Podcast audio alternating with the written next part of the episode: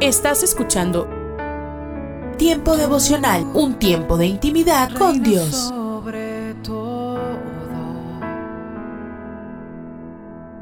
tu majestad inigualable. Mi identidad está en la roca. Eh, Escucha y comparte. Comparte. Mi salvación Tiempo devocional. En las plataformas Spotify, Google Podcast, Amazon Music y donde quiera que escuches tus podcasts. Dios me has escogido, me has Escucha las emisoras de Rema Radios a través de Tuning y Seno Radio por supuesto es el Señor y en nuestra página web remarradios.witsai.com diagonal radios. y está dentro de mi alma el Redentor no tiene ni medidas ni Búscanos en Facebook, Facebook, www.facebook.com, diagonal Rema Radios MEX. www.facebook.com, diagonal Rema Radios MEX.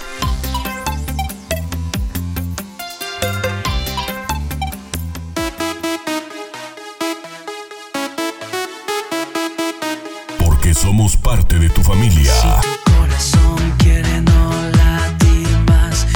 Una más en tu hogar.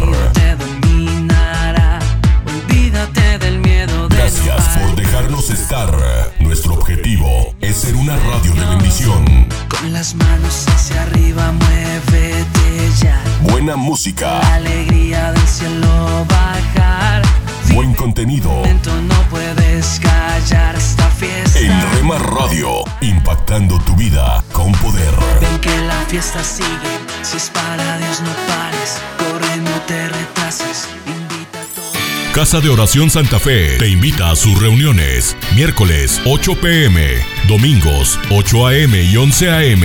Estamos ubicados. Plaza Santa Fe, Boulevard República de Honduras 104, Interior 9, Hacienda Santa Fe, Tlajomulco de Zúñiga, Jalisco. Casa de Oración Santa Fe, un lugar para adorar.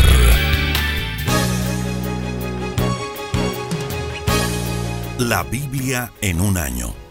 Día 200.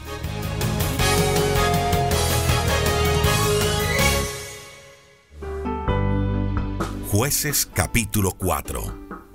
Débora y Barak. Después de la muerte de Ehud, los israelitas volvieron a pecar contra Dios. Por eso él permitió que los venciera Jabín, un rey cananeo que gobernaba en la ciudad de Azor. El jefe del ejército de Jabín se llamaba Císara y vivía en la ciudad de Aroset Agoim. Jabín tenía 900 carros de hierro y durante 20 años trató a los israelitas con crueldad y violencia, hasta que ellos le suplicaron a Dios que los salvara. En esa época, una profetisa llamada Débora era jefe de los israelitas.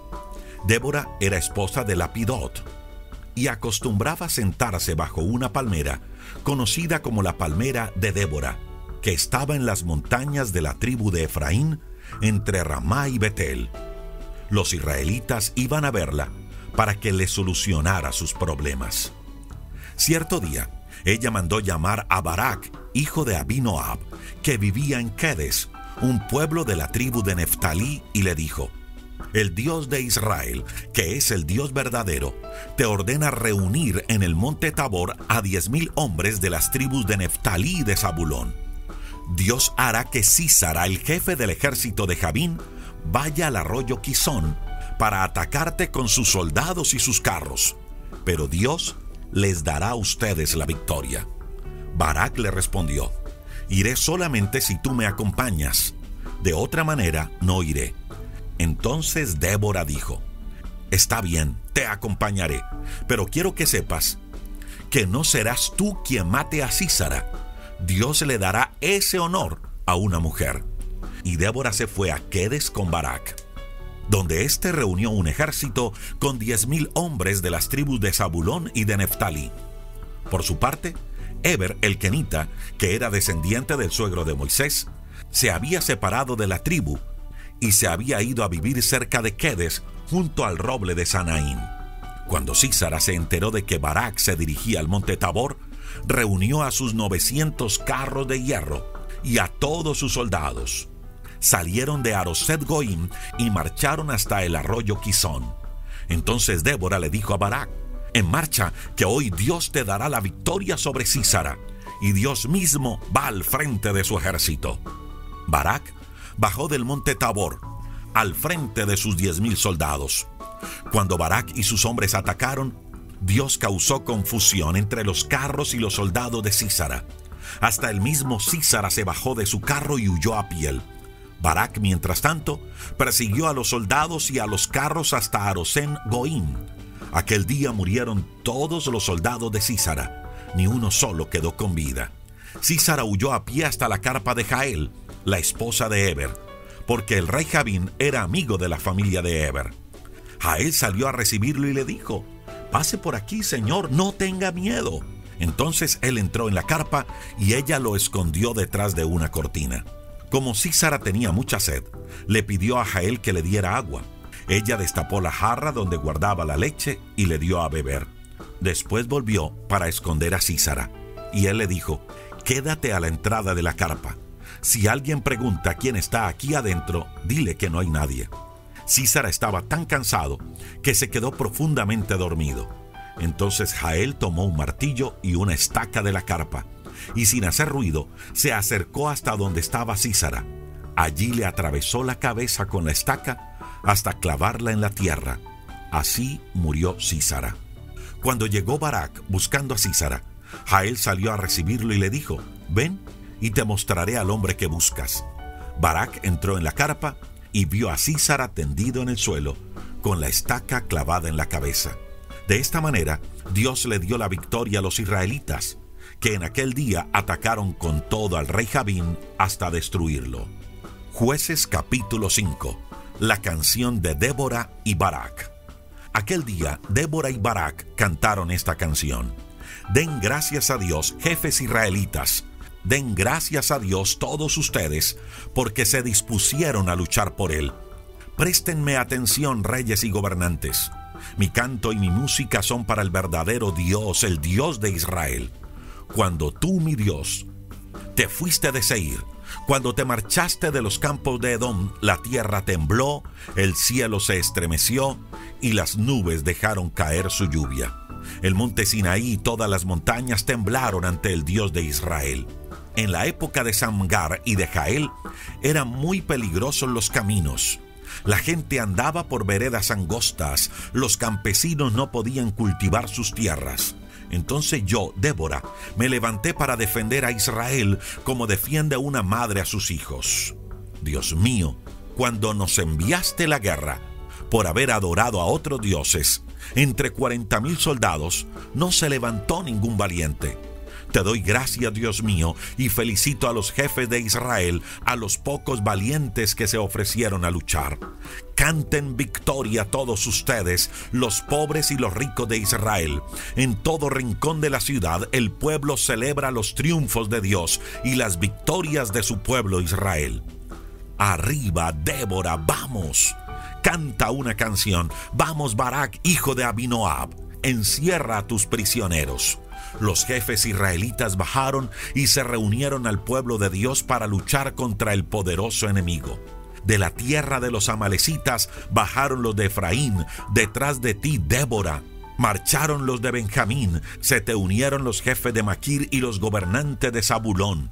Los jefes de Isaacar te acompañaron y apoyaron a Barak en la batalla del valle. Pero los de la tribu de Rubén prefirieron quedarse a cuidar las ovejas que acompañarte a la batalla. Las tribus del otro lado del Jordán se quedaron en sus tierras de Galaad. Los de Dan y de Aser se quedaron en los puertos cuidando sus barcos. Pero los de Zabulón y Neftalí arriesgaron sus vidas en los campos de batalla. Luego en Tanac, junto al arroyo Meguido, vinieron a pelear los reyes cananeos, pero volvieron con las manos vacías hasta las estrellas del cielo lucharon contra Císara. El antiguo arroyo de Quizón barrió con todos nuestros enemigos. Adelante, siempre adelante, yo Débora marcharé con poder. Los caballos de Císara salieron a galope tendido, sus cascos retumbaban como relámpagos, y anunció el ángel de Dios que Dios castiga a los habitantes de Meroz porque no vinieron a ayudar al ejército de Dios, no quisieron luchar por él. Bendita seas, Jael, esposa de Eber el Kenita. Bendita entre todas las mujeres de Israel. Císara te pidió agua y tú le diste leche para hacerlo caer en un sueño profundo. Con una mano tomaste una estaca y con la otra un martillo. De un golpe le aplastaste la cabeza. Císara se desplomó entre tus piernas, quedó tendido en el piso.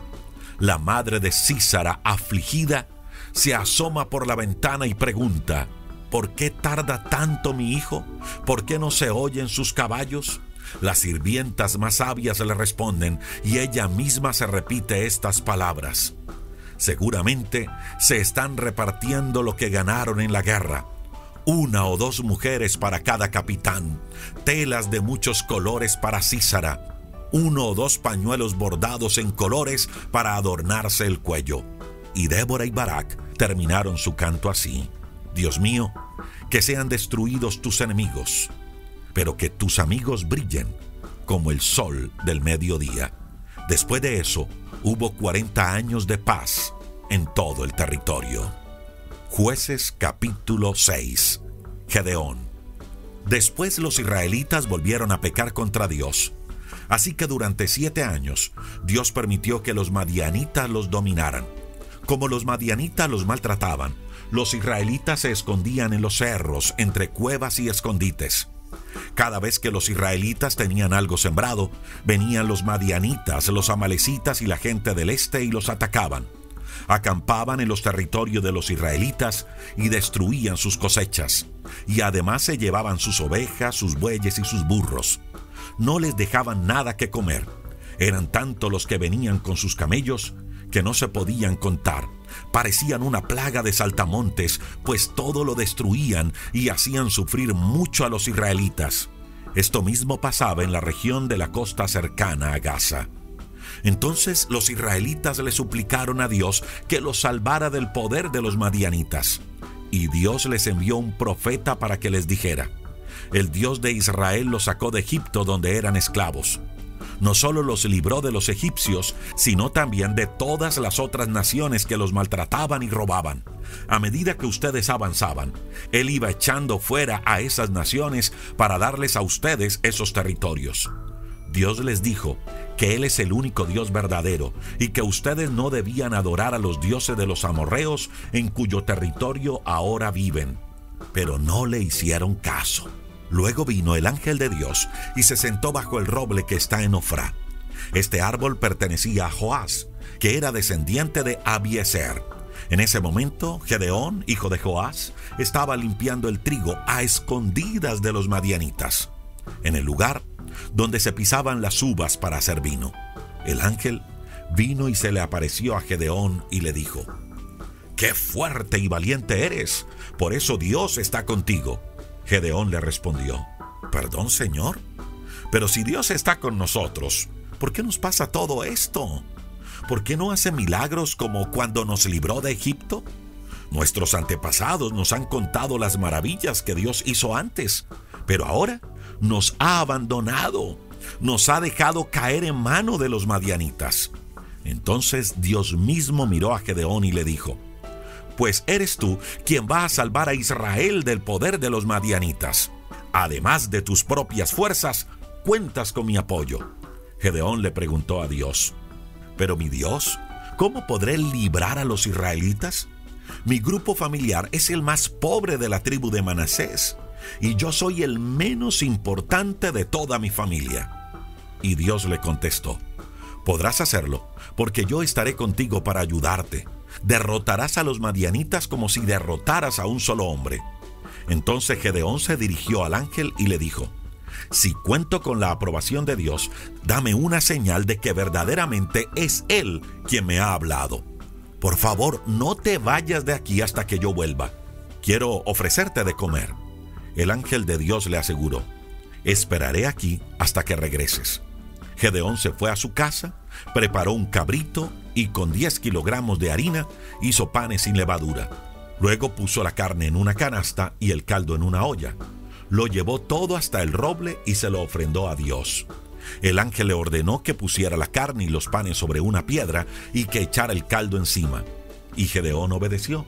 Por su parte el ángel, con la punta del bastón que tenía en la mano, tocó la carne y los panes sin levadura.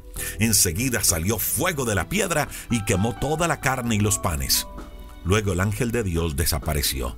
En ese momento Gedeón se dio cuenta de que se trataba del ángel de Dios y lleno de miedo exclamó, Dios mío, de seguro moriré, pues he visto a tu ángel cara a cara. Pero Dios le dijo, no tengas miedo, no te vas a morir, al contrario, he venido a darte paz. Entonces Gedeón edificó allí un altar a Dios y le puso por nombre Dios es paz. Hasta el momento en que este relato se escribe, este altar todavía está en Ofra, ciudad del grupo familiar de Abieser. Esa misma noche, Dios le dijo a Gedeón, ve al ganado de tu padre y toma el mejor toro derriba el altar de Baal que tiene tu padre y destruye la estatua de la diosa Acera que está junto al altar de Baal. Luego, con piedras labradas, edifica un altar en mi honor en la parte alta de la colina.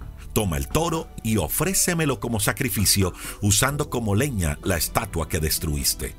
Así que esa noche, Gedeón se llevó a diez de sus sirvientes e hizo lo que Dios le había ordenado no se atrevió a hacerlo de día por miedo a su familia y a la gente de la ciudad. A la mañana siguiente, cuando los habitantes de la ciudad se levantaron, vieron que el altar de Baal había sido derribado y que habían destruido la estatua de acera. Vieron además que el mejor toro había sido sacrificado sobre el nuevo altar. Unos a otros se preguntaban, ¿quién ha hecho esto? Después de buscar y averiguar, se enteraron de que Gedeón lo había hecho. Entonces buscaron al padre de Gedeón y le dijeron, Trae aquí a tu hijo, lo vamos a matar, porque ha derribado el altar de Baal y destruido la estatua de la diosa Acera. Pero Joás les dijo a todos, ¿ahora resulta que ustedes están de parte de Baal y lo quieren defender? Pues cualquiera que lo defienda, que muera antes del amanecer. Si Baal es Dios, que se defienda él mismo. Después de todo, el altar derribado era suyo. Desde entonces cambiaron el nombre a Gedeón y lo llamaron Jerubal, porque Joás había dicho, que Baal se defienda a sí mismo. El altar derribado era suyo. Después de esto, todos los madianitas se unieron a los amalecitas y a los pueblos del este. Cruzaron el río Jordán y acamparon en el valle de Jezreel. Pero Gedeón, guiado por el Espíritu de Dios, tocó la trompeta para que se le uniera la gente de Abieser.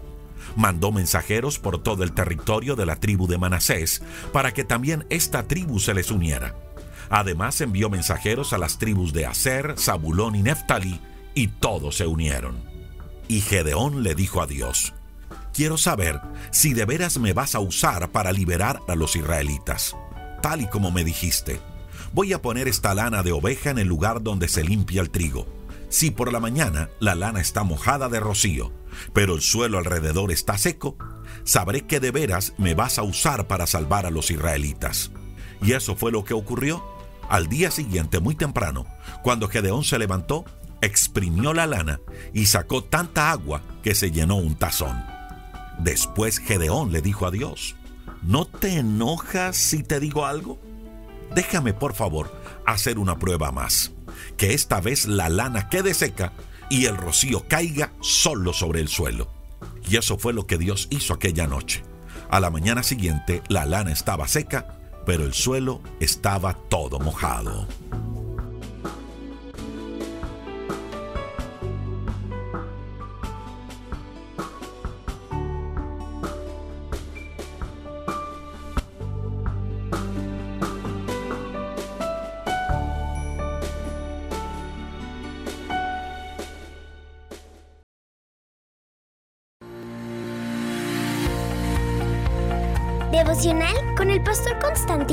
De Valdés.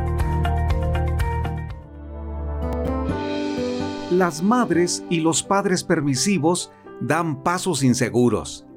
¿Qué tal? las actitudes autoritarias dividen la casa.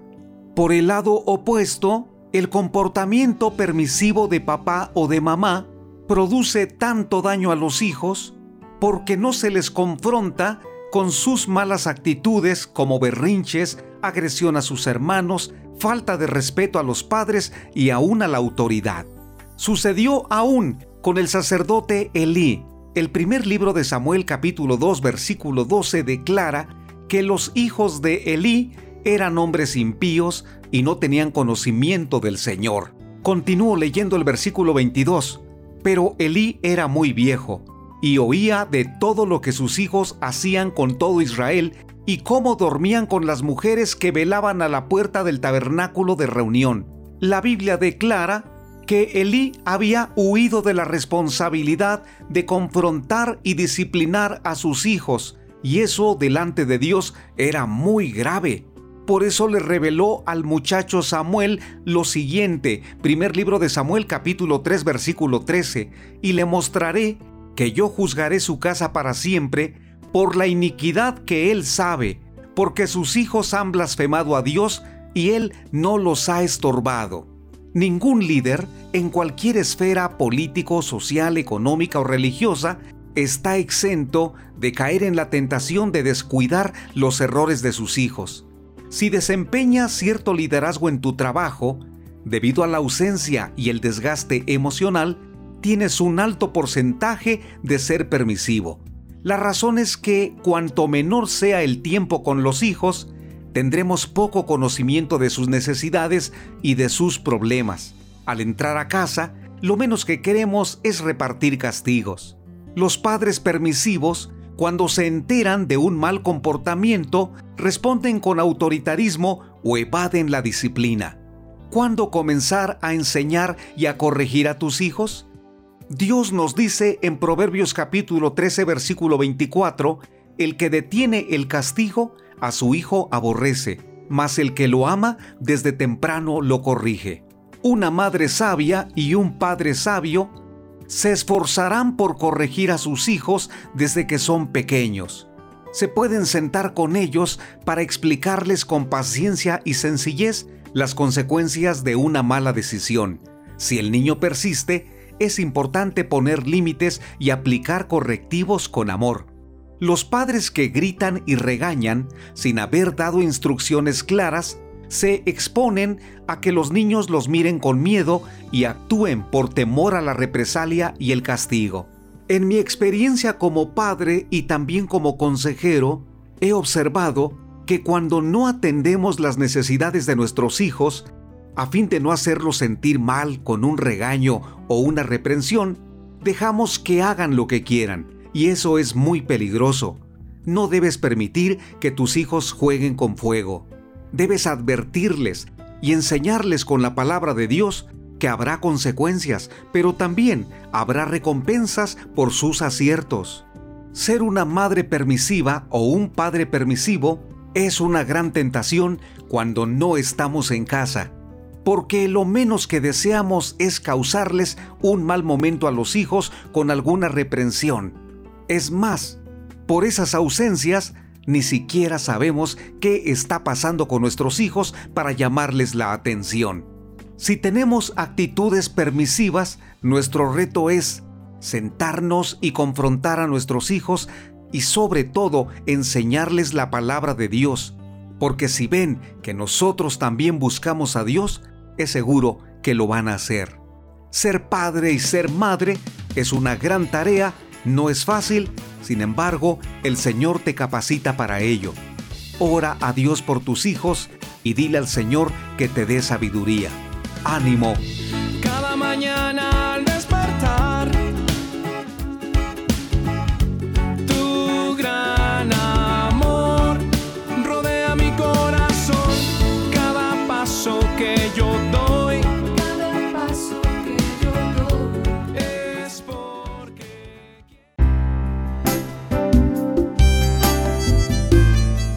Alimento para el alma. Lecturas diarias de inspiración producidas por Radio Transmundial. El Evangelio es poder.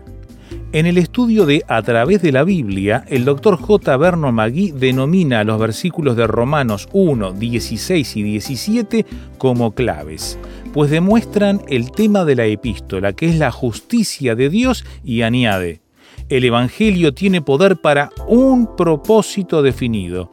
Es poder de Dios para salvación. Ese es el fin y la realización del Evangelio.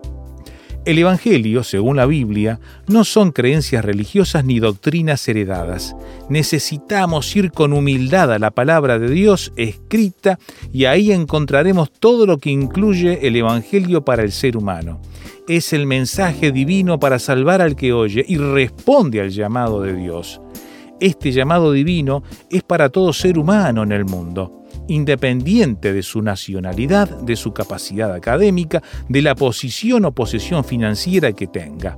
Incluye al más religioso y a aquel que dice que Dios no existe. Aquella persona que, por la razón que sea, se encuentra en una cárcel pagando algún delito, a todos, Dios les ama y les llama. Aún hay más en el Evangelio, y es que Dios salva al ser humano por gracia, no por lo bueno o malo que haya sido, únicamente hay una condición, a todo aquel que cree. El requisito es tener fe en Jesucristo y en su obra redentora. Juan 3:16 dice, porque de tal manera amó Dios al mundo que ha dado a su Hijo unigénito para que todo aquel que en Él cree no se pierda, mas tenga vida eterna. ¿Cuál es su respuesta a Dios, a su amor y a su Evangelio poderoso? Meditación escrita por Héctor González García, Colombia.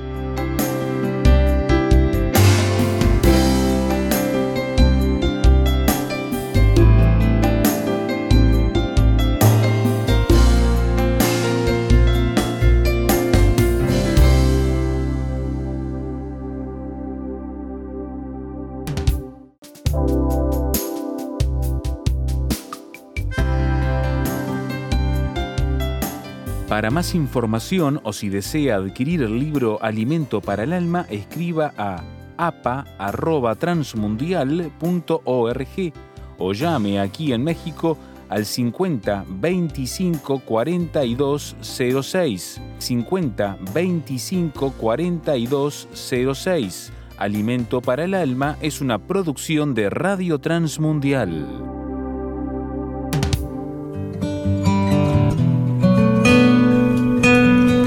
Galatas 5, 22 y 23, en cambio, la clase de fruto que el Espíritu Santo produce en nuestra vida es amor, alegría, paz, paciencia, gentileza, bondad, fidelidad, humildad y control propio. No existen leyes contra esas cosas. Bueno, estamos ahí en el proceso de examinar las distintas facetas que posee el fruto del Espíritu Santo, el cual se manifiesta en la vida de aquellos que hemos crucificado la carne para permitir que el Señor guíe, guíe nuestros pasos en la libertad que hemos eh, tenido en Cristo. Y el tercer aspecto que tiene este fruto es la paz. Tercer fruto, la paz. La palabra que escoge el apóstol Pablo es eirene, eirene. Y esta palabra describe un estado de quietud y tranquilidad interior que resultan de disfrutar de la relación con Dios para la que fuimos creados.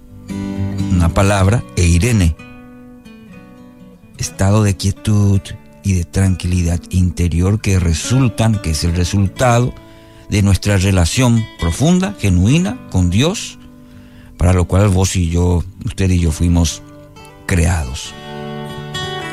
Y hace eco del concepto de shalom en el Antiguo Testamento, que se refiere no solamente a la ausencia, no solamente a la ausencia de conflictos, sino también a una llenura que refleja la abundancia de las bondades de Dios. Es la condición que describe el Señor cuando le dice a Abraham, en cuanto a ti, morirás en paz y serás enterrado en buena vejez. Encontramos en Génesis 15 esto. Esta es la paz que Cristo le extiende a sus discípulos poco tiempo antes de ser entregado. Les dejo un regalo, paz en la mente y en el corazón. Y la paz que yo doy es un regalo que el mundo no puede dar. Así que no se angustien ni tengan miedo. Juan 14, 27. La paz del mundo depende mucho de las circunstancias, mientras que la paz e Irene de Cristo fluye del corazón de aquel cuyo nombre es príncipe de paz. Isaías 9:6. Por esto, eh, Pablo eh, habla de una paz que supera todo lo que podamos entender, una paz que guarda nuestros corazones y mentes en Cristo Jesús. Filipenses 4:7. Aunque no podemos evitar situaciones de conflicto, especialmente aquellas que resultan por seguir a Jesús, esta paz se traduce en relaciones armoniosas con aquellos que son parte de la familia de Dios. Tal como señala Pablo, Cristo mismo nos ha traído la paz. Él unió a judíos y a gentiles en un solo pueblo cuando, por medio de su cuerpo en la cruz, derribó el muro de hostilidad que nos separaba. Efesios 2.14. Del mismo modo, derriba los muros de hostilidad que surgen cuando el pueblo de Dios vive su espiritualidad en la carne y reinan, por ejemplo, la envidia, los celos, las ambiciones egoístas. Mi querido oyente, la paz es, sobre todas las cosas, la manifestación más clara de que estamos disfrutando de la vida plena y abundante que Jesús prometió a los suyos, en Juan 10:10, 10, ¿verdad? Ese estado de quietud interior es posible, porque ha cesado la incesante condenación bajo la que vivíamos cuando aún estábamos en tinieblas. Ahora, sin embargo, cuando estamos en Cristo, gozamos de la seguridad gozamos de la confianza de ser hijos de Dios.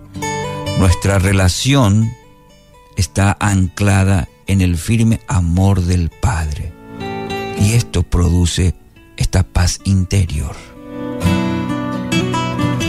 El camino a sus brazos tiernos como Padre amoroso siempre está abierto por la sangre del Cordero. Cada vez que nos presentamos ante Él, su paz se instala en nuestro corazón y aquieta nuestro espíritu. ¿Anhela esto para su vida? Yo anhelo para mi vida. Entonces, podamos en este día presentarnos ante Dios para experimentar la paz. La paz en nuestros corazones y aquiete nuestro espíritu. Le dejo con el texto de Isaías 26.3 tú guardarás en perfecta paz a todos, a todos los que confían en ti, a todos los que se, se concentran en ti, sus pensamientos. Que así sea en tu vida, experimentes la paz de Dios.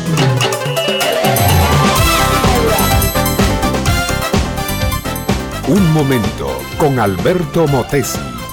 Una respuesta práctica a tus interrogantes sobre tu vida y los problemas del mundo moderno. Jardines colgantes de Babilonia, faro de Alejandría, coloso de Rodas, templo de Diana en Éfeso, pirámides de Keops, estatua de Júpiter olímpico, Partenón de Atenas. Estas cosas son, mi amiga, mi amigo, si es que no me falla la memoria, las siete maravillas del mundo antiguo. Todas ellas fueron creaciones arquitectónicas y esculturales del genio humano y durante siglos llamaron la atención del mundo. Luego, como toda obra humana, se deterioraron envejecieron, se destruyeron. Toda obra salida de las manos del ser humano parece seguir el mismo camino, el envejecimiento, la destrucción, el volverse todo polvo y la muerte definitiva. ¿Será esto porque el hombre, el hombre mismo, con toda su grandeza intelectual, con toda su inventiva e imaginación maravillosas, con toda la potencia y capacidad de su razón, no es al fin de cuentas más que polvo. Puede ser. La verdad es que el hombre y sus creaciones están todos destinados a la muerte, al sepulcro y al olvido. Pero hablando de maravillas, déjame hablarte de una maravilla que es así, tiene permanencia eterna. Me refiero, mi amiga y mi amigo, a la maravilla del nuevo nacimiento. Tú me preguntarás, sin duda, ¿qué es eso del nuevo nacimiento? Bueno, ¿qué te parece si empezamos leyendo unas palabras de Jesús, el Maestro Supremo? Dicen así, de cierto, de cierto te digo, que si no naces de agua y del Espíritu, no puedes entrar en el reino de Dios. Lo que nace de la carne, carne es. Lo que nace del Espíritu, Espíritu es. Jesús dijo estas palabras a Nicodemo, un sabio doctor judío. Brevemente significan lo siguiente. Primero, todo ser humano debe nacer de nuevo si desea dejar de ser polvo destinado al polvo. Por el pecado el ser humano está destinado a morir y perderse en el polvo de la tierra el cuerpo y en las sombras de la condenación el alma. Segundo, hay una manera de volver a nacer, pero no en la condición de polvo, sino en la de espíritu. Cuando se nace de nuevo de esta manera, el ser humano inicia su destino eterno, que ya no es el polvo ni el sepulcro, sino la gloria del reino de Dios. Tercero, los factores que producen este nuevo nacimiento son la palabra de Dios y el Espíritu de Dios. El agua es símbolo de la palabra viva de Cristo que produce vida cuando se la acepta y la obedece. Si aceptas de corazón y de voluntad el mensaje de salvación del Evangelio de Cristo, Dios te imparte el espíritu de vida y experimentarás la maravilla de las maravillas, nacer de nuevo en Cristo para gloria y vida eterna. Es un nuevo empezar. Las cosas son hechas nuevas por Él. Su presencia en nosotros es como motor que vigoriza el alma, la mente, el cuerpo y la vida entera. La vida y la familia encuentran que la vida es bella con Él y que en Cristo hay esperanza. Educación que transforma ¿Te quieres preparar mejor? Visita albertomotesiuniversity.com y pulsa el botón de la escuela virtual. Un minuto con Dios, con el doctor Rolando Aguirre. Muchos de nosotros, aunque no somos expertos en el arte, hemos aprendido a reconocer el trabajo de algunos artistas. Por ejemplo, usualmente puedo reconocer una pintura de Picasso, Salvador Dalí, Vincent Van Gogh, Rembrandt, entre otros. Aun cuando no estoy seguro y alguien me dice quién es el pintor, yo respondo, ah, sí, tiene su toque personal. ¿Sabías que las obras de Dios tienen características distintivas como las de otros artistas? Sus obras siempre son definidas por amor, compasión, justicia y verdad. Esto significa que las obras de los cristianos deben emanar las mismas características. Dios nos ha pedido que le mostremos al mundo cómo es Él. Vivamos nuestras vidas de tal manera que las personas puedan ver las obras de Dios a través de nosotros. La Biblia dice, ustedes son la sal del mundo. como una ciudad en lo alto de una colina que no puede esconderse.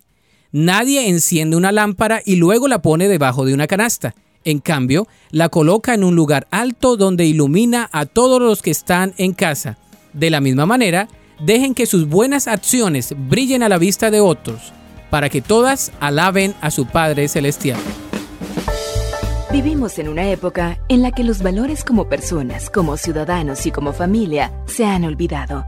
Como hijos, hermanos y padres, todos podemos dar motivación a fin de hacer de la nuestra una mejor sociedad. Motivación con Dairo Rubio Gamboa. Una mañana, tras un sueño intranquilo, Gregorio Samsa se despertó convertido en un monstruoso insecto. Estaba echado de espaldas sobre un duro caparazón y al alzar la cabeza vio su vientre convexo y oscuro, surcado por curvadas callosidades, sobre el cual casi no se aguantaba la colcha que estaba a punto de escurrirse hasta el suelo. Numerosas patas penosamente delgadas en comparación al grosor normal de sus piernas se agitaban sin concierto. Así narra el autor checo Franz Kafka su famosa obra La Metamorfosis, escrita en 1900.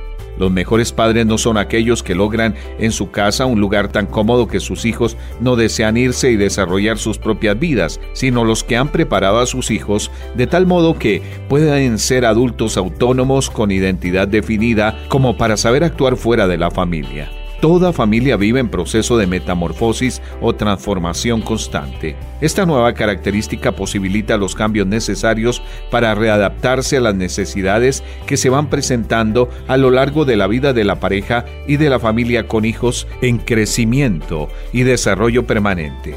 La familia es el lugar adecuado para la formación del hijo. Es en ella donde internalizará normas en forma progresiva. La Biblia en el Salmo 127.3 dice, herencia del Señor son los hijos. No son posesión nuestra, sino un préstamo precioso que Dios nos ha confiado para una firme misión formarlos, educarlos y amarlos, de tal manera que podamos ayudarlos a ser personas de bien dispuestas a contribuir con toda su valía personal dentro de una sociedad más sana, más feliz. Al mismo tiempo, se sentirán plenos, seguros de sí mismos. Encuéntranos en facebook.com Motivación a la Familia. Motivación con Dairo Rubio Gamboa. Escríbenos a contacto arroba motivación a la familia punto org. En apoyo a la familia de América Latina. Estás escuchando Tiempo devocional, un tiempo de intimidad con Dios. Sobre todo,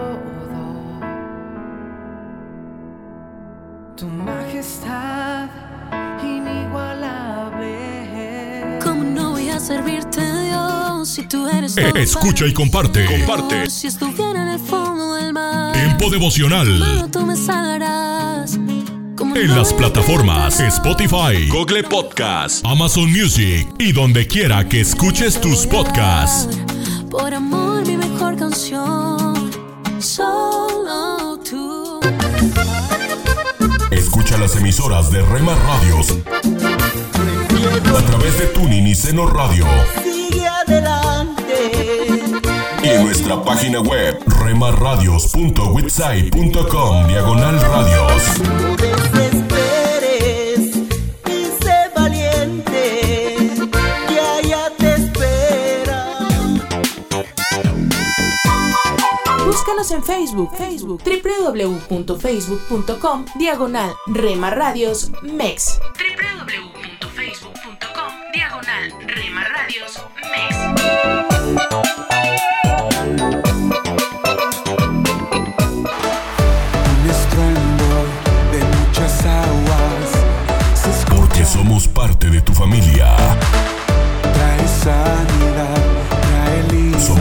En tu hogar. salvación.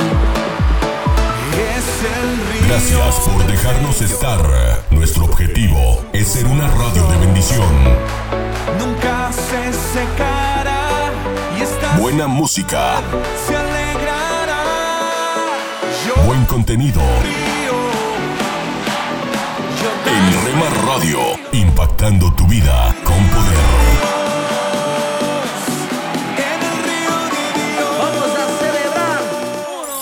Casa de Oración Santa Fe te invita a sus reuniones. Miércoles 8 pm, domingos 8 am y 11 am.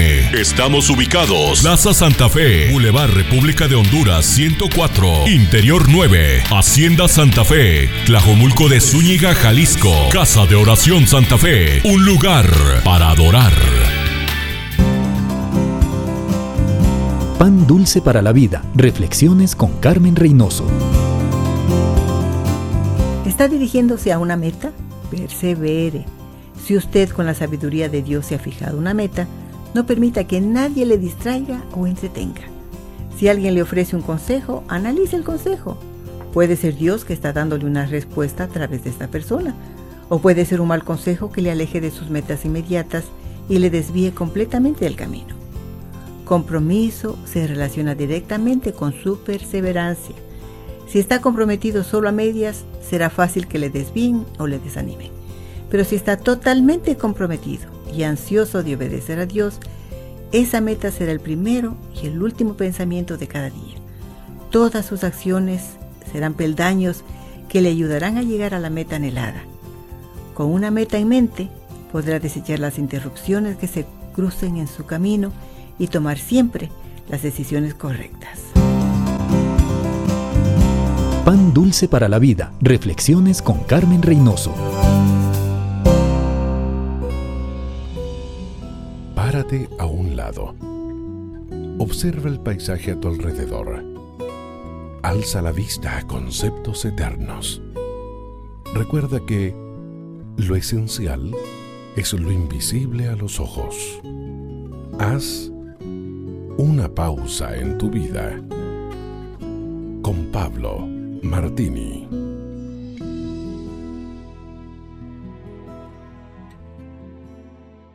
Dios no ha exigido nunca que sus criaturas sean perfectas. Ese es el argumento que muchos sostienen respecto a Dios. Basándose en eso, algunos se esfuerzan por ser aceptados, por convencer o impactar a Dios con su perfecta impecabilidad ficticia. Otros, en cambio, abandonan frustrados la tarea y sienten nunca poder llegar a satisfacer las demandas divinas. Mira, ni la una ni la otra. Sinceridad más que impecabilidad. Es lo que Dios busca. David escribió en el Salmo 51.6, He aquí que tú amas la verdad en lo íntimo. Esta lección la aprendió en carne propia el apóstol Pedro. Él se sentía el mejor de todos. Fue uno de los primeros seleccionados y pertenecía al grupo de los tres más cercanos a Jesús. Nunca pensó que necesitaba ayuda, hasta que un día, calentándose en un fogón, alzó la mirada ante el calor de las llamas y se topó con la de su maestro, que le partía el alma, mientras un gallo cantaba por segunda vez, y se cumplía la profecía de Jesús, tocante a su triple negación cobarde. Entonces, dice el relato de Lucas 22, vuelto el Señor, miró a Pedro. Son esas miradas las que te deben hacer reflexionar, ese momento preciso en que tú sabes que Dios también lo sabe y que es inútil intentar ocultarlo. Mientras más corras, más se complica la vida, pero mientras más confieses, más ligera se vuelve la carga. David, el rey de Israel, lo sabía. Mientras guardé silencio, mis huesos se fueron consumiendo por mi gemir de todo el día. Pero te confesé mi pecado y no te oculté mi maldad. Y tú perdonaste mi maldad y mi pecado. Salmos 32. Amigo, recuerda que Dios no espera tu perfección, sino tu honestidad. Usted puede conseguir estas mismas reflexiones como texto de lectura para cada día del año adquiriendo el libro devocional Una pausa en tu vida. Si desea saber más de nuestro ministerio, visite nuestro sitio en internet labibliadice.org. Gracias por escucharnos. Somos mujeres de esperanza. Unidas elevamos nuestras voces al Señor, orando por nuestro mundo.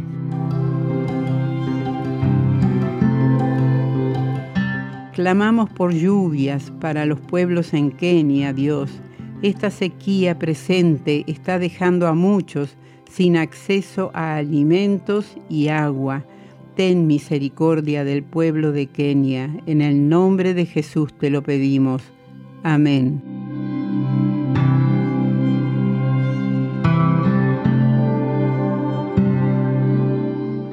Descarga el boletín de oración con todas las peticiones del mes, artículos adicionales para sembrar esperanza en mujeresdeesperanza.org o solicítalo por WhatsApp al signo de más 598 91 610 610.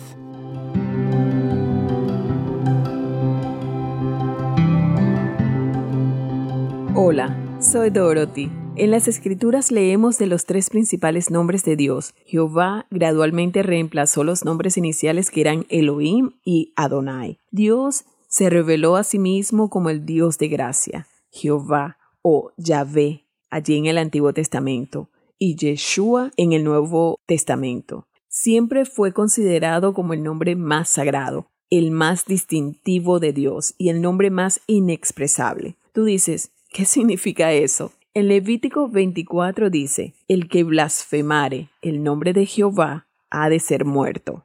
Erróneamente se interpretó que la mera expresión del nombre constituía un delito capital. Debido a que temían usar ese nombre, lo sustituyeron por otros. Estos fueron tanto Adonai como Elohim. Tal era su temor de blasfemar a Dios. Pero puedes imaginar que ahora vivimos en una generación en que las personas toman el nombre de Dios con tanta liviandad que lo han convertido en una palabra de expresión cotidiana. Pero Dios dijo, no tomarás el nombre de tu Dios en vano. Jehová, el nombre principal, está estrechamente relacionado con la palabra existir. Observa, el nombre implica el concepto de pasado, presente y futuro. En otras palabras, esto es Jehová, esto es Yahvé. Esto también declara que Dios existe en el presente eterno. Los tres aspectos son iguales para Él. Piensa en esto.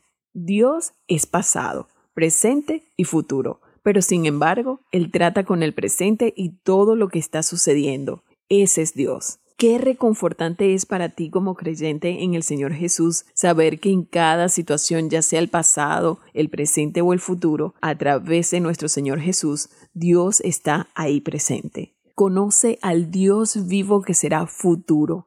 Aprende a invocar el nombre del Señor, a conocer quién es Él. Ve a la palabra de Dios. Ahí es donde eres enseñado por el Espíritu de Dios.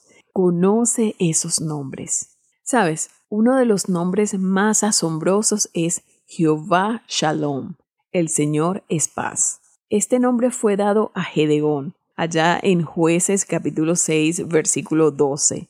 Ahí leemos, Jehová está contigo, hablando de Gedeón, varón esforzado y valiente. Jehová le había encomendado la misión de ir y liberar a Israel de los madianitas confirmando que esto iba a suceder mediante milagros y por un mensaje de paz. Entonces Gedeón, arriesgando su vida, destruyó los ídolos falsos entre su mismo pueblo y más aún entre sus propios familiares, en una época de terrible apostasía. Leemos que Gedeón expresó su sorpresa y gratitud por la presencia de Dios levantando un altar como un monumento a él, y lo llamó Jehová Shalom.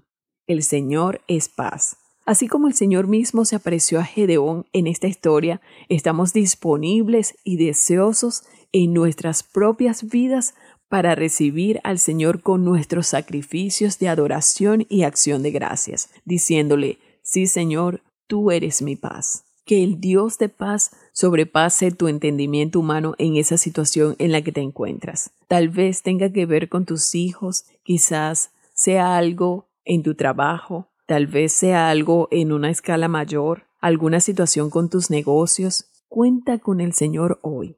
Cuenta con Él también como el Señor nuestro estandarte, como se registra en Éxodo 17:15. Esta es una historia extraordinaria. Al luchar contra los amalecitas, Moisés tuvo que levantar sus manos en fe y adoración a Dios. Cuando sus brazos estaban cansados, él hizo que los que estaban a su lado los sostuvieran en alto y Dios se abrió paso victoriosamente. Y Moisés edificó un altar y llamó su nombre Jehová Nisi. Jehová nuestra bandera, nuestro estandarte. Tú que me estás escuchando, la verdadera paz viene solamente del Señor. Únicamente el Señor puede dar a tu vida esa paz profunda que necesitas. Cualquier cosa imposible, humanamente hablando, refúgiate en su amoroso consuelo y dile, Señor, quiero conocerte. He escuchado de tu Hijo Jesús que murió para salvarme y hoy quiero ponerme fe en Él. Hoy creo que Él murió por mí y me limpió de todos mis pecados. Amén. Solo una voz inspira tu vida, inspira tu vida. Una voz de los cielos, con el pastor Juan Carlos Mayorga. Bienvenidos. Idolatría, hechicerías, enemistades, pleitos, celos, iras, contiendas, disensiones, herejías. Gálatas 5:20. Evita las disensiones. Mi amigo y amiga, hay que admitir que todos los pecados cometidos unos contra otros causan división o dan prueba de ella entre los creyentes. Con toda esa clase de pecado es en particular de los siguientes tipos. Pleitos, contiendas, disensiones y herejías. Pleitos y celos excepcionalmente son pecados de la lista que figuran en singular en el original. Luego veremos por qué. El plural del término traducido por pleito se halla en 1 Corintios 1:11, en que se traduce por contiendas.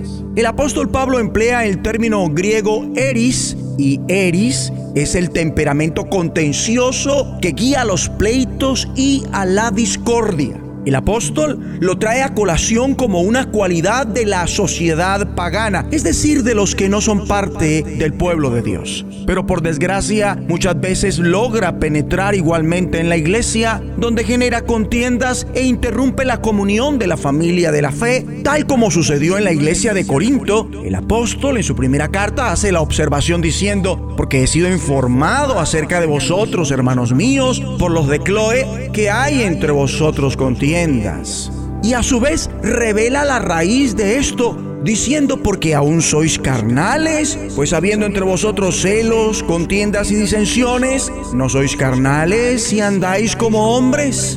Vaya que esta iglesia fue problemática al punto que el apóstol expresa en su segunda carta a los Corintios capítulo 12 versículo 20, pues me temo que cuando llegue no os halle tales como quiero, y yo sea hallado de vosotros cual no queréis que haya entre vosotros contiendas, envidias, iras, divisiones, maledicencias, murmuraciones, soberbias, desórdenes. Es interesante la palabra traducida por contiendas, la cual denota un egoísmo ruin, el término se deriva de mercenario, que originalmente quiere decir trabajar por dinero, pero llegó a tener el sentido de solicitar votos. En otras partes de las cartas del apóstol Pablo figuran un contexto relacionado con bandos de rivalidad dentro de la iglesia. Por esa razón, posiblemente se refiere a la ambición egoísta que genera partidos y rivalidad.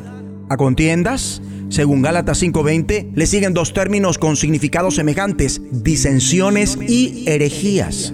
Disensiones es traducido de un término que se emplea en griego clásico para referirse a disputa, desunión y rivalidad en general, incluido revuelta o rebelión la misma palabra que emplea el apóstol Pablo de parte de Dios con un ruego celestial en Romanos 16 y 17 para percibir a la iglesia contra aquellos que generan disensiones o divisiones diciendo, mas os ruego hermanos que os fijéis en los que causan divisiones y tropiezos en contra de la doctrina que vosotros habéis aprendido, que os apartéis de ellos. Su interés se enfoca ante todo en los que generan pandillas, comités y conciben por lo general desacuerdo con la iglesia. Ahora, la palabra traducida por herejías en plural aquí significa simplemente opciones, Como ya he dicho, la mayoría de los términos que nos ocupan figuran en forma plural, posiblemente para señalar que describen un amplio espectro de formas de generar división al interior de la iglesia. Herejía, en singular, se refiere a una camarilla de personas que ha elegido la misma fe o postura al interior de la iglesia como el bando de los fariseos en Hechos 15:5, donde el mismo término se traduce por secta. Empleado en un marco negativo, como aquí, el término significa facción, en antagonismo al grupo oficial, o sea, a la iglesia. Bien dice en Primera de Corintios 11:19, porque es preciso que entre vosotros haya disensiones para que se hagan manifiestos entre vosotros los que son aprobados. En esta porción se refiere a facciones, cada una de las cuales manifiesta un espíritu partidista y está seguramente involucrada en intrigas partidarias. La versión Reina Valera de 1960 la traduce como herejías. Vamos a orar.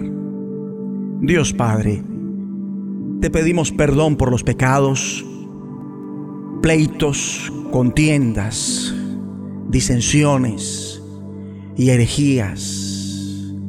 Y te pedimos ayuda para que nunca más volvamos a practicarlos en el nombre de Jesucristo.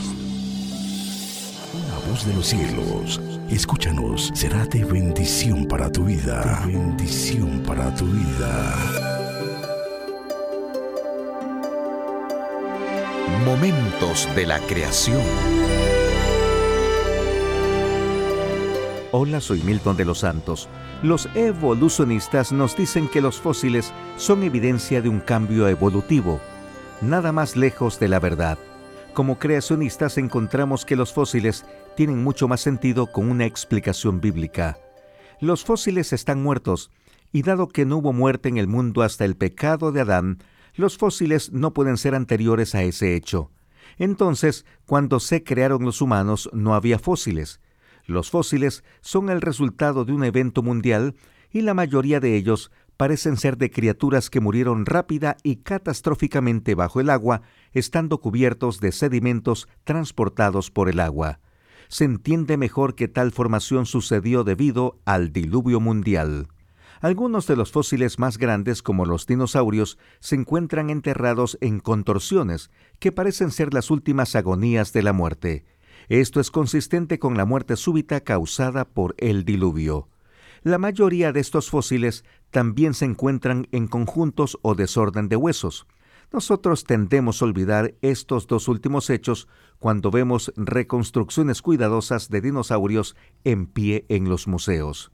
Lejos de ser un problema para los creacionistas, los fósiles son nuestros aliados y podemos estar seguros de que una explicación bíblica de su formación es la más eficaz.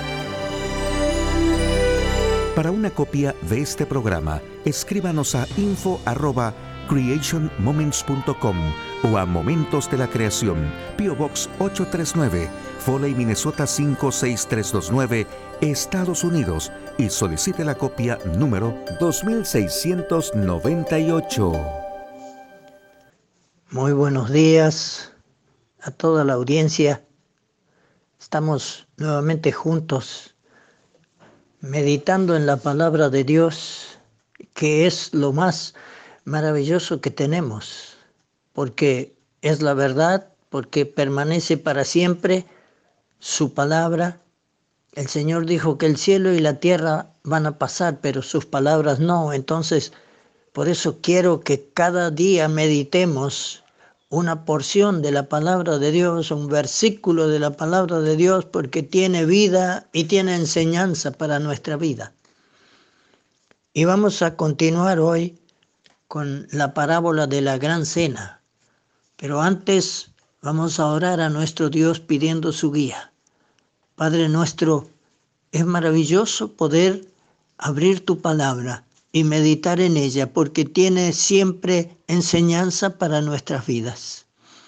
Tú nos hablas a través de tu palabra y te damos gracias porque eh, nos has dejado tu palabra, que es la verdad, para que nosotros podamos conocer tu voluntad. Muchas gracias por esta bendición. Y queremos que nos estés hablando a través de tu palabra y nos des sabiduría para poder entender lo que tú nos dices y aplicarlo a nuestras vidas.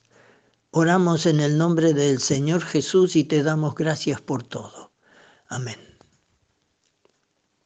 Quiero, como decía, que sigamos mirando la parábola de la gran cena que encontramos allí en Lucas capítulo 14 y que ayer leíamos desde el versículo 15 hasta el versículo 24, cuando el Señor está hablando. Y aquí encontramos, quiero que miremos en esta mañana la invitación que tenemos aquí en esta parábola que el Señor ha dejado para nosotros. Y vemos en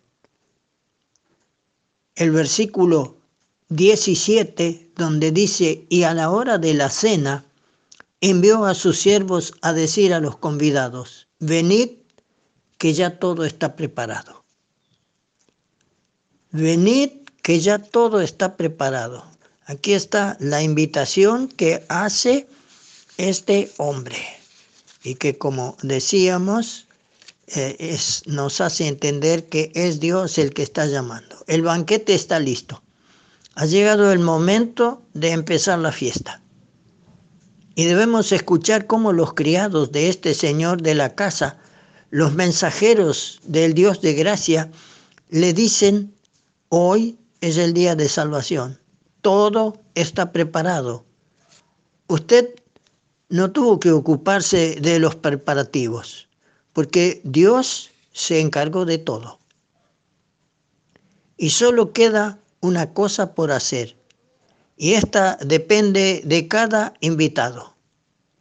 ¿Y qué es? Venir. Venid, dice que ya todo está preparado, dijo el Señor de la casa.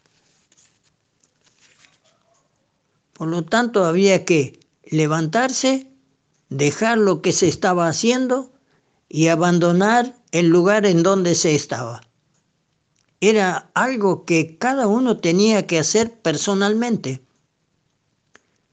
Esta invitación podía cambiar algunos planes, cambiar lo que los invitados habían decidido hacer esa noche. ¿Sí?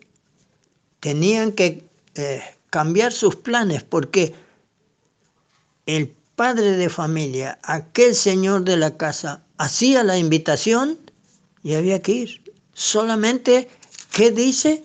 Venid, que ya todo está preparado. Qué buena tener una invitación así, ¿no? Venid porque ya todo está preparado. Como decíamos ayer, no hacía falta traer nada. Todo estaba preparado. Solamente hacer lo que este Señor decía, venid, que ya todo está preparado. Cuando nos llega el mensaje de Dios y nos ilumina con su gracia, nos vemos como obligados a acercarnos a Él. Todos nuestros puntos de referencia cambian, así como el valor de las cosas quizá haya que cambiar toda nuestra forma de vivir, tomar una nueva orientación o romper tal vez con un pasado que hasta aquí había eh, monopolizado nuestros pensamientos. Ah, sí, siempre. Yo tengo mi idea y el profeta decía que deje el hombre inicuo sus pensamientos y vuélvase a Dios yo tengo mi idea, yo tengo mi religión, dicen algunos, y, no voy a cambiar. Sí, hay que cambiar. Venid, que ya todo está preparado, dice Dios, cuando está llamando. Nosotros tenemos nuestros pensamientos, sí, hay que dejarlos de lado. Se trata de ir a Jesús por la fe con un corazón arrepentido. ¿Y de qué depende esta decisión? de la importancia que demos al llamado del Dios de amor que nos invita. Él es el que nos invita. Él no quiere que ninguno perezca, sino que todos procedan al arrepentimiento y sean salvos. Él no quiere que ninguno quede afuera de esta gran fiesta que ya todo está preparado. Por eso es que hace esta invitación. Y decíamos esto, hacíamos esta pregunta, ¿de qué depende esta decisión que debemos tomar? Y bueno, de la importancia que demos al llamado del Dios de amor que nos invita. Y cómo no eh, llenarnos de alegría por semejante invitación. Ese gozo será conforme al valor que tiene para nosotros el banquete, la casa en donde se realiza y sobre todo quién es el que lo ofrece. Es nuestro Dios por medio del Señor Jesucristo y la obra que Él realizó. Por eso Él dice, venid que ya todo está preparado, porque Él es el que envió a su Hijo para que viniera a este mundo y fuera a la cruz y muriera por nuestros pecados y pagara el precio tan alto de nuestro rescate con su propia vida, para que nosotros, aceptando lo que Él ahora nos ofrece, venid que ya todo está preparado, entonces podamos ser participantes de aquella gran fiesta. Aquí tenemos la invitación. ¿Tendremos el valor de rechazar esa oferta? ¿O nos humillaremos frente al Todopoderoso que nos está invitando y correremos a Él?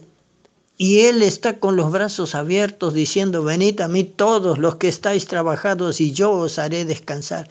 Él es el que puede darnos esta bendición.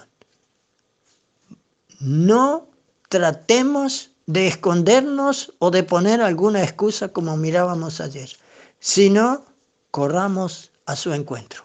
Que así sea. Estás escuchando Tiempo devocional, un tiempo de intimidad con Dios. Sobre todo, tu majestad inigualable.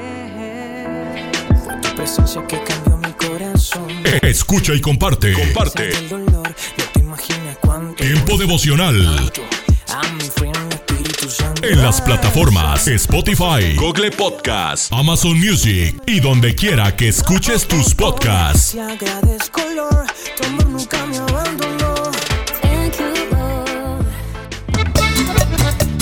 Escucha las emisoras de Rema Radios Alabanzas, a través de Tuning y Seno Radio alabanzas al Rey de la vida. y en nuestra página web remarradios.witsai.com diagonal Por su radios. gracia divina.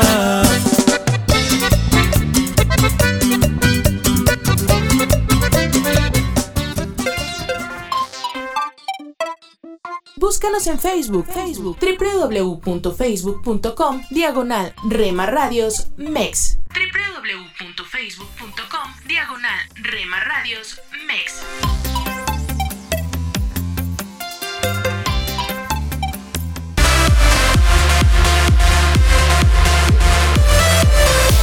Porque somos parte de tu familia.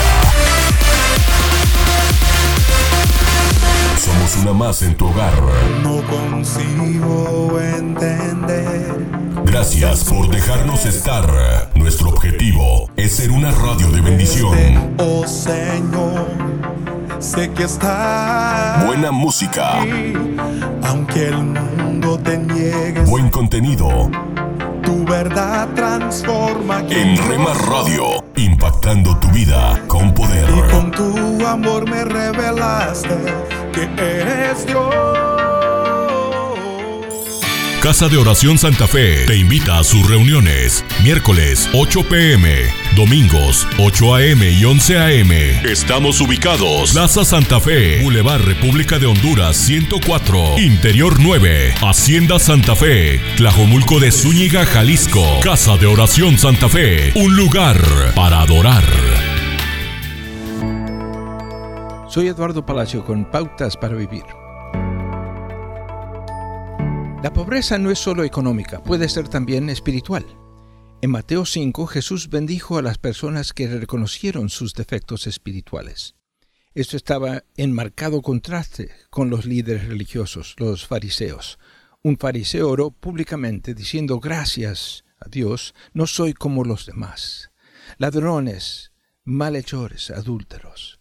Los fariseos estaban muy seguros de que tenían el monopolio en la fe apropiada. Sin embargo, Jesús abrazó a los que dudaban, a diferencia de los líderes religiosos de esa época. La pobreza de espíritu incluye a aquellos que quienes es difícil creer. La iglesia cristiana no siempre ha aceptado en su seno a los cuestionadores, pero Jesús los bendice, como lo hizo con su propio discípulo, Tomás. En lugar de castigar la duda de Tomás, Jesús lo invitó a tocar sus heridas abiertas. Este discípulo cuestionó a Jesús en otras ocasiones, pero el maestro continuó tratándolo con paciencia en lugar de rechazarlo. Se cree que Tomás difundió el Evangelio en la India después de la ascensión de Jesús. Los pobres de espíritu pueden carecer de entusiasmo, sentirse inseguros o empezar a desviarse de su fe. Cuando Jesús los bendijo, dijo de ellos es el reino de los cielos.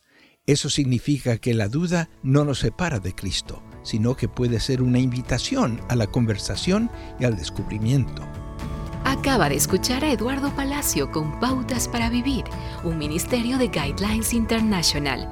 Permita que esta estación de radio sepa cómo el programa le ha ayudado. Acompáñenos en la próxima emisión de Pautas para Vivir.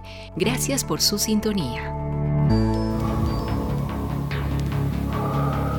En las nubes de la incertidumbre, el dolor y el desaliento, surge un rayo de esperanza en la voz internacional de la radio de Guillermo Villanueva.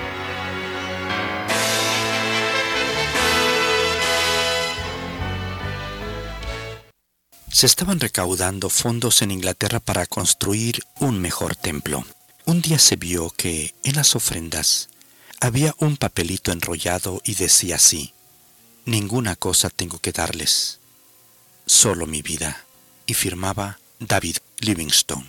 Y aquel hombre dio mucho más que todas las personas presentes, porque él dio su vida al servicio de la humanidad, ganando almas perdidas para Cristo. Poco después trabajó como misionero con los nativos del África y cuando murió, murió orando, murió de rodillas. Los africanos lo amaron tanto que no permitieron que se llevaran el corazón del misionero. Solo su cuerpo fue enterrado en Londres, pero su corazón fue enterrado en el África como un recuerdo perenne de su dedicación y sacrificio. Por lo tanto, mi amigo, recordemos las palabras del Señor Jesús que se encuentran en Mateo 10:39. El que pierde su vida por causa de mí la hallará. ¿Qué significa perder la vida por causa de Cristo? Significa entregarse a Él, cueste lo que cueste. Mi amigo, no importa lo que cueste, entrégate a Cristo en cuerpo y alma si no lo has hecho todavía. También significa rendir nuestra voluntad a Él a una costa de nuestra vida o de nuestras comodidades significa también arrepentirse de todo pecado y placer pecaminoso por amor a Jesús.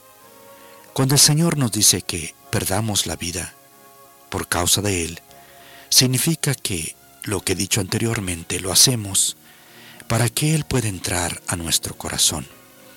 La puerta está herméticamente cerrada del corazón mientras no nos rindamos a Él mientras no estemos dispuestos a pagar el precio de recibirle en el corazón. Las palabras de Jesús que Él mencionó, por causa de Él, significan rendirle nuestra voluntad para que Él pueda hacer su voluntad perfecta en nosotros. El Señor nos promete que hallaremos la vida. Sí, hallaremos a Cristo como nuestro Salvador, a Cristo como nuestro todo. La promesa de hallar la vida significa que encontraremos a Dios que es vida y luz, que viviremos en Dios, que nos deleitaremos en Él, hallaremos la vida eterna, la vida que nunca se acaba, y aún al morir, seguiremos con ella en el cielo. Hallar la vida significa hallar la paz y la libertad divina. Hallar la vida significa que hemos dejado aquello que estorbe el gozo y la paz de Dios y que Él nos da su salud, propósito y libertad. Mi amigo, si no eres cristiano, hoy entrégate a Cristo. Cueste lo que cueste, hoy entrégate al Señor. No le hagas más preguntas. Él te está invitando en este momento al arrepentimiento. Él te abre los brazos y te invita para que vengas a Él. Ahí donde estás, abre tu corazón y acéptale. Invítale a tu vida con estas palabras. Señor Jesús, no me importa lo que cueste, pero hoy te entrego mi corazón. No me importa lo que cueste, pero hoy me entrego a ti. Lávame con tu sangre de mis pecados, porque hoy te recibo como mi Señor y Salvador. Amén. Esperamos que esta audición, un rayo de esperanza, haya penetrado en su corazón. Si en algo podemos servirle, por favor dirija su correspondencia a Guillermo Villanueva, apartado 77-335, México, Distrito Federal, 11200. Le invitamos para que nos sintonice a esta misma hora y por esta misma estación. Muchas gracias por la amabilidad de su atención. Hola, soy Johnny Erickson Tara. Antes de que mi esposo viajase a Cuba para servir con nuestro equipo de sillas de ruedas para el mundo, le di un libro de mi autobiografía y le dije, Ken, sé que hay una niña especial en Cuba que necesita escuchar el mensaje de Dios en este libro y estaré orando para que la encuentres. Ken empacó el libro y estando allá conoció a Melanie, una adolescente tímida con discapacidad. Cuando Ken le regaló mi libro, sus ojos se alegraron, pues vio que igual a ella, yo quedé en silla de ruedas a una edad joven y mi testimonio la animó a abrir su corazón a Jesús. Oh amigo, amiga, hay poder en la oración, así que ora para que jóvenes como Melanie encuentren esperanza en Dios. Johnny y amigos, compartiendo el amor de Cristo a personas afectadas por la discapacidad. Presentamos La Buena Semilla, una reflexión para cada día del año. La buena semilla para hoy se encuentra en Romanos 6:16.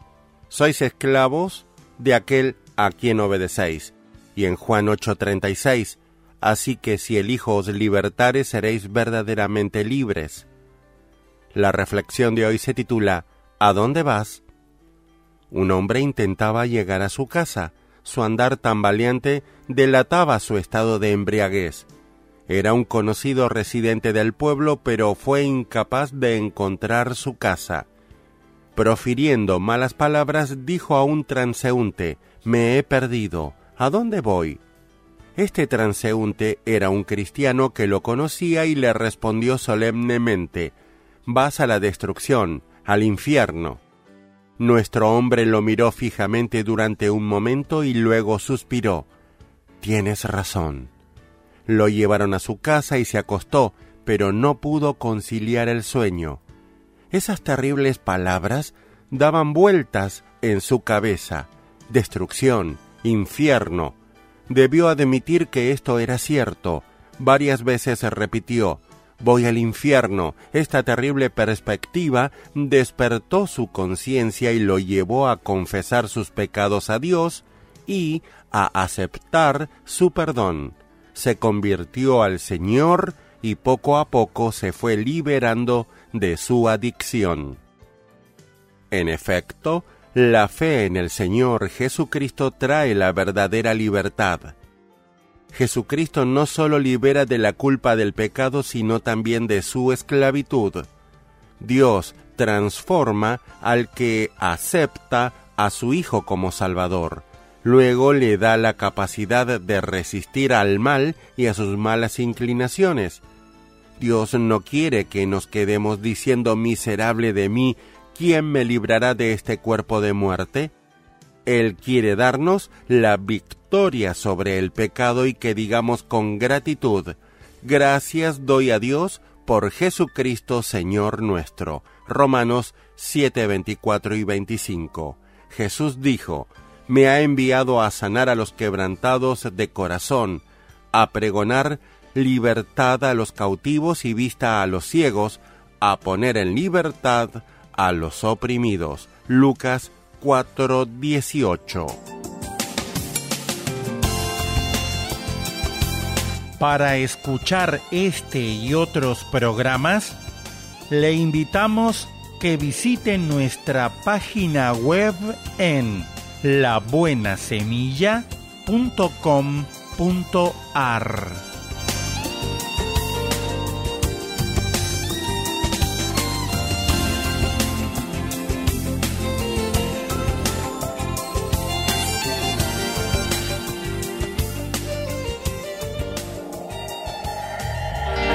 Esto es la palabra para ti hoy.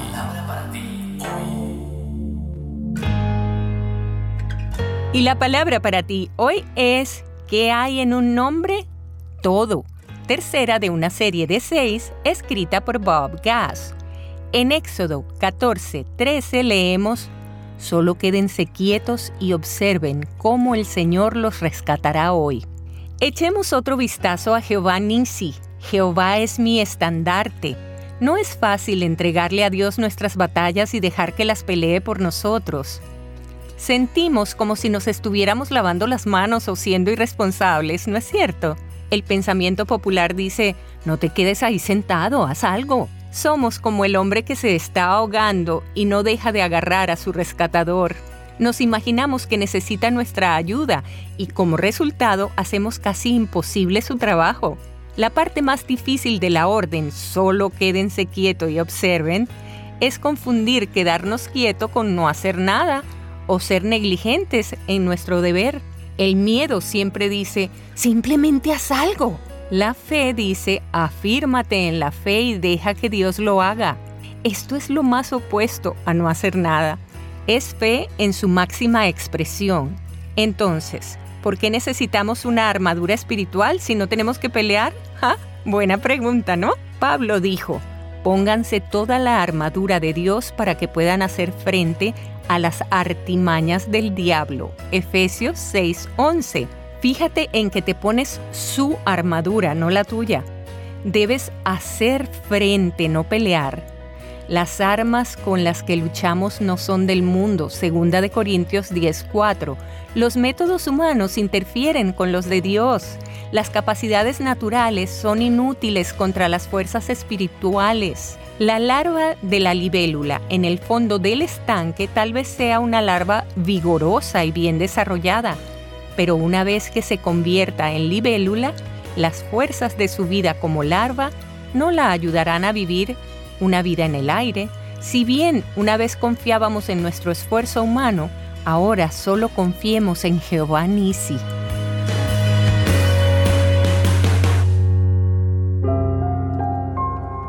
¿Hay formas en las que a veces eres tentado a llevar disimuladamente el pecado? ¿Qué obstaculiza que confieses? El pensamiento de hoy está escrito por Adam Holmes. Adam escribe. Winston sabe que no tiene que masticarlos, entonces adoptó una astuta estrategia. Nosotros la llamamos llevar disimuladamente. Si Winston ve un zapato abandonado y desprotegido, se mueve con indiferencia en esa dirección, lo toma y sigue caminando como si nada, disimuladamente, y si nadie lo nota, sale por la puerta. Oye, mamá, Winston acaba de llevar disimuladamente tu zapato. A veces pensamos que podemos llevar disimuladamente nuestro pecado sin que Dios lo vea. Somos tentados a creer que no es grave y lo justificamos, sea lo que sea. Pero como Winston sabemos que está mal, que a Dios no le agradan esas elecciones. Como Adán y Eva en el huerto, tratamos de ocultarnos porque nos da vergüenza nuestro pecado, o simulamos que no ocurrió. Pero la Escritura nos invita a hacer algo muy diferente, recurrir a la misericordia y el perdón de Dios. Proverbios capítulo 28 versículo 13 nos dice, El que encubre sus pecados no prosperará, mas el que los confiese se aparta alcanzará misericordia. No tenemos que tratar de llevar disimuladamente nuestro pecado y esperar que nadie nos vea. Cuando decimos la verdad a nosotros mismos, a Dios y a nuestros amigos de confianza, podemos liberarnos de la culpa y la vergüenza de acarrear pecados secretos. Oremos. Padre, gracias porque el pecado no tiene la última palabra. Amén. El pensamiento de hoy fue traído a ustedes de parte de Ministerios Nuestro Pan Diario. ¿Te imaginas? Una reflexión del pastor y comunicador José Pablo Sánchez con Esperanza Suárez.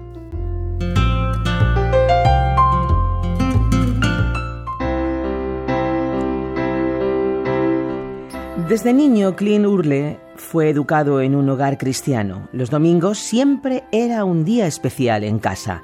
Ir a la iglesia juntos como familia, volver juntos, comer juntos, todo quedaba impregnado por una atmósfera de paz que llenó la vida de Clint aquellos primeros años. Cuando Clint entró en el instituto, su relación con la iglesia cambió. Se convirtió en un lugar de consuelo, seguridad y compromiso para mí, cuenta Clint y fue allí durante mi último año de secundaria que le entregué mi corazón y toda mi vida a Jesús. Me bauticé poco después y comencé a caminar con Jesús. Así su amor por Jesucristo y por el béisbol llenaron su vida.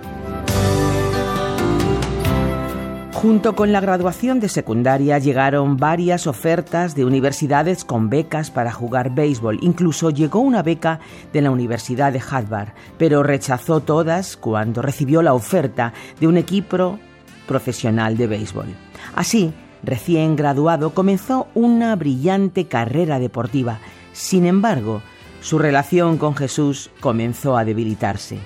La relación se volvió muy unilateral cuenta Clint. Pasé por un periodo de 23 años, desde la edad de 17 hasta la edad de 40, donde básicamente usé a Dios como una tarjeta de cajero automático.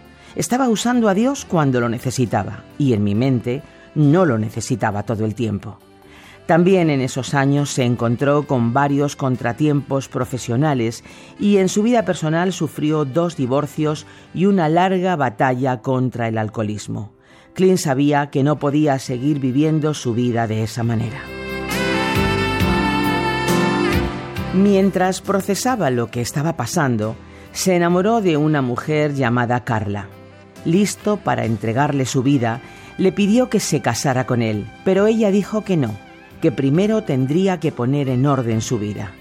La respuesta de Carla lo empujó a hacer una lista de las cosas que necesitaba cambiar en su vida. La primera en la lista fue su relación con Jesucristo. Tenía 50 cosas en el papel, cuenta Clint, y es asombroso que una vez que volví a entregar mi vida a Cristo y una vez que comencé a buscar ayuda para mi alcoholismo, las otras 48 cosas que me parecieron importantes se cayeron de la lista solas. El cambio abrió la puerta para su matrimonio con Carla y juntos formaron una familia que llenó de alegría su vida. También a nivel profesional se abrieron nuevas puertas. Se convirtió en manager de varios equipos profesionales de béisbol, llegando incluso a ser nombrado el gerente del año 2013 de la Liga Nacional. Además, se convirtió en un gran defensor de alcohólicos anónimos. Sin embargo, donde Clint y Carla vieron el amor de Dios en plena exhibición fue en su hija Madison, que tiene un trastorno genético llamado síndrome de Prader-Willi, que causa dificultades de alimentación y un crecimiento deficiente, así como un desarrollo retrasado. Dios nos bendijo con Madison, afirma Clint, y con toda su gloria y esplendor nos ha dado la oportunidad de llegar a un lugar al que nunca hubiéramos llegado por nuestra cuenta, porque allí hay un amor incondicional, hay gracia incondicional, hay misericordia. ¿Te imaginas que tu carrera profesional te lleva a abandonar tu fe creyendo que no necesitas a Dios para nada? ¿Te imaginas alcanzar el éxito profesional, triunfar, conseguir hacer realidad tus sueños y al mismo tiempo destruir tu familia, divorciarte dos veces, caer adicto al alcohol y sentirte un desgraciado? ¿Te imaginas despertar, reconocer que tu vida se hundió por abandonar tu fe, por tratar a Dios como un cajero automático, como una tarjeta de crédito? Como un cajero automático, como una tarjeta de crédito, solo para momentos de crisis, pero en ese momento te arrepientes, cambias, te reconcilias con Dios y ves que tu vida comienza a ordenarse, te da fuerzas para superar el alcoholismo y construir un hogar. ¿Te imaginas que esa fe viva y real te guía también en el plano profesional y llegas a ser reconocido entre los mejores de tu carrera? Pues no te lo imagines más, es verdad, la verdad de aquellos que ordenan su vida de acuerdo a las enseñanzas de Jesús. Has escuchado ¿Te imaginas? Un espacio producido por Radio Encuentro, Radio Transmundial en España. Comunícate a info@radioencuentro.net.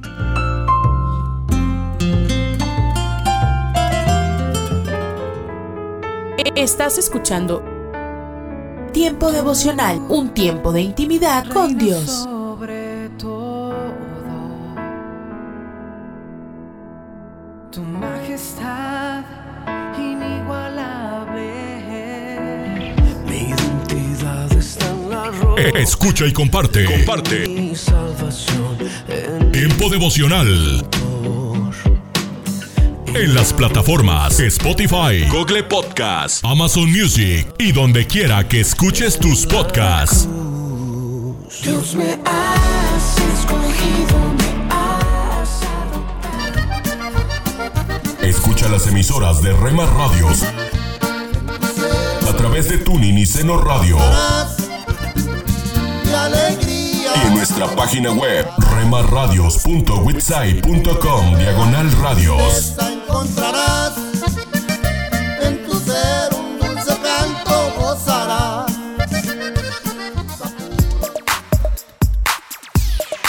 Búscanos en Facebook, Facebook, www.facebook.com, diagonal Rema Radios MEX.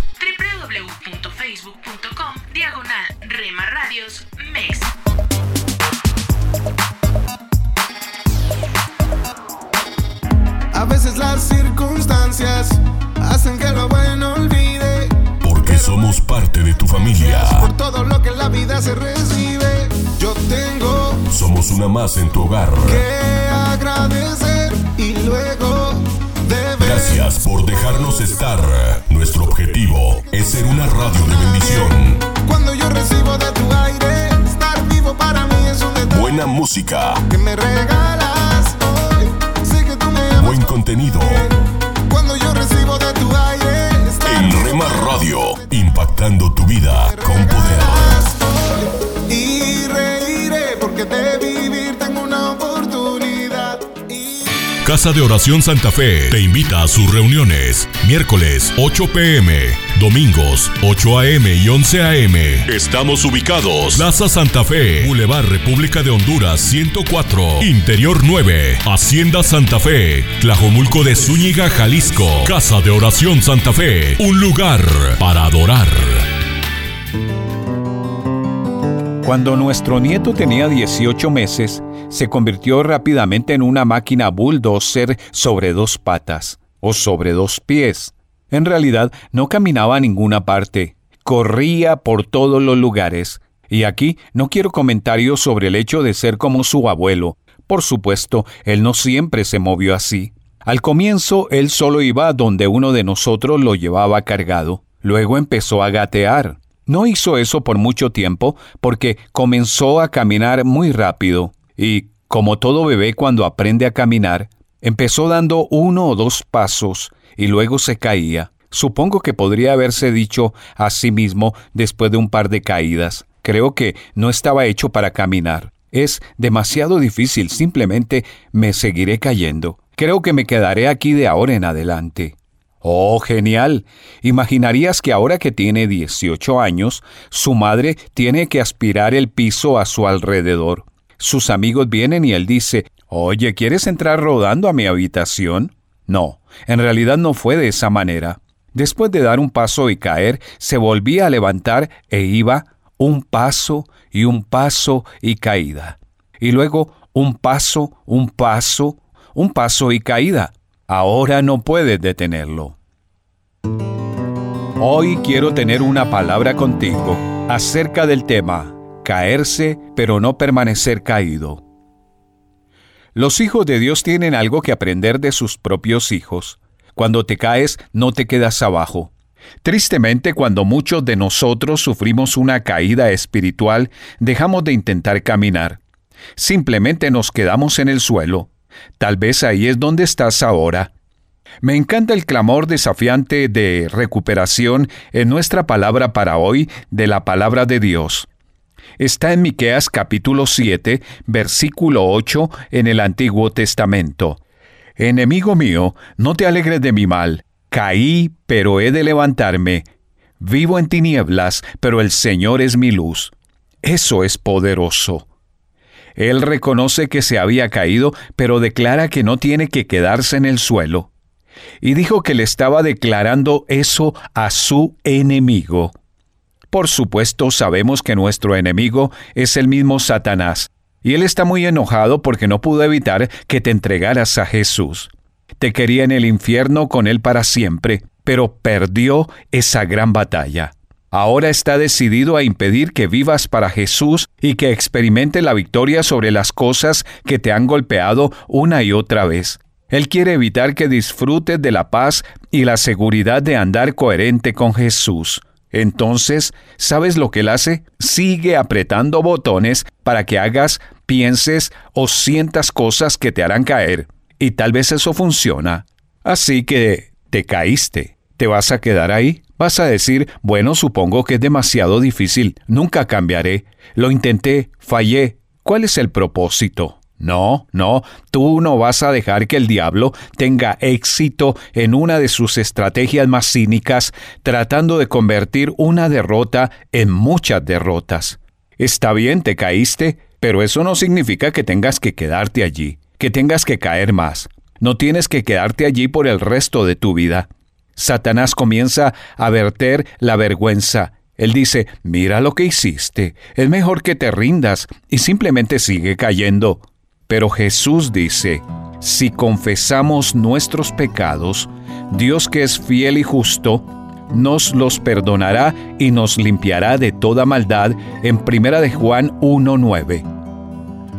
En Proverbios 24.16 dice, porque siete veces podrá caer el justo, pero otras tantas se levantará. Fíjate que no dice que el hombre justo nunca cae dice que cuando se cae sigue levantándose y haciendo lo correcto. Por cierto, la única persona que nunca se cae es aquella que no está tratando de caminar. Así que cuando te caigas, sé tan desafiante como lo es un bebé para levantarse. Y tú también camina de nuevo. Cuando le perteneces a Cristo, no existe tal cosa como un golpe de gracia. Cuando le perteneces a Jesús, el fracaso nunca es definitivo. Escucha las palabras de Dios. Enemigo mío, no te alegres de mi mal. Caí, pero he de levantarme. Una palabra contigo de Ran Hatchcraft. En 2 Timoteo capítulo 2, verso 2, Pablo le dice a su discípulo, lo que has oído de mí ante muchos testigos, esto encarga a hombres fieles que sean idóneos para enseñar también a otros. Hoy me gustaría tratar sobre el tema gracia reproductora.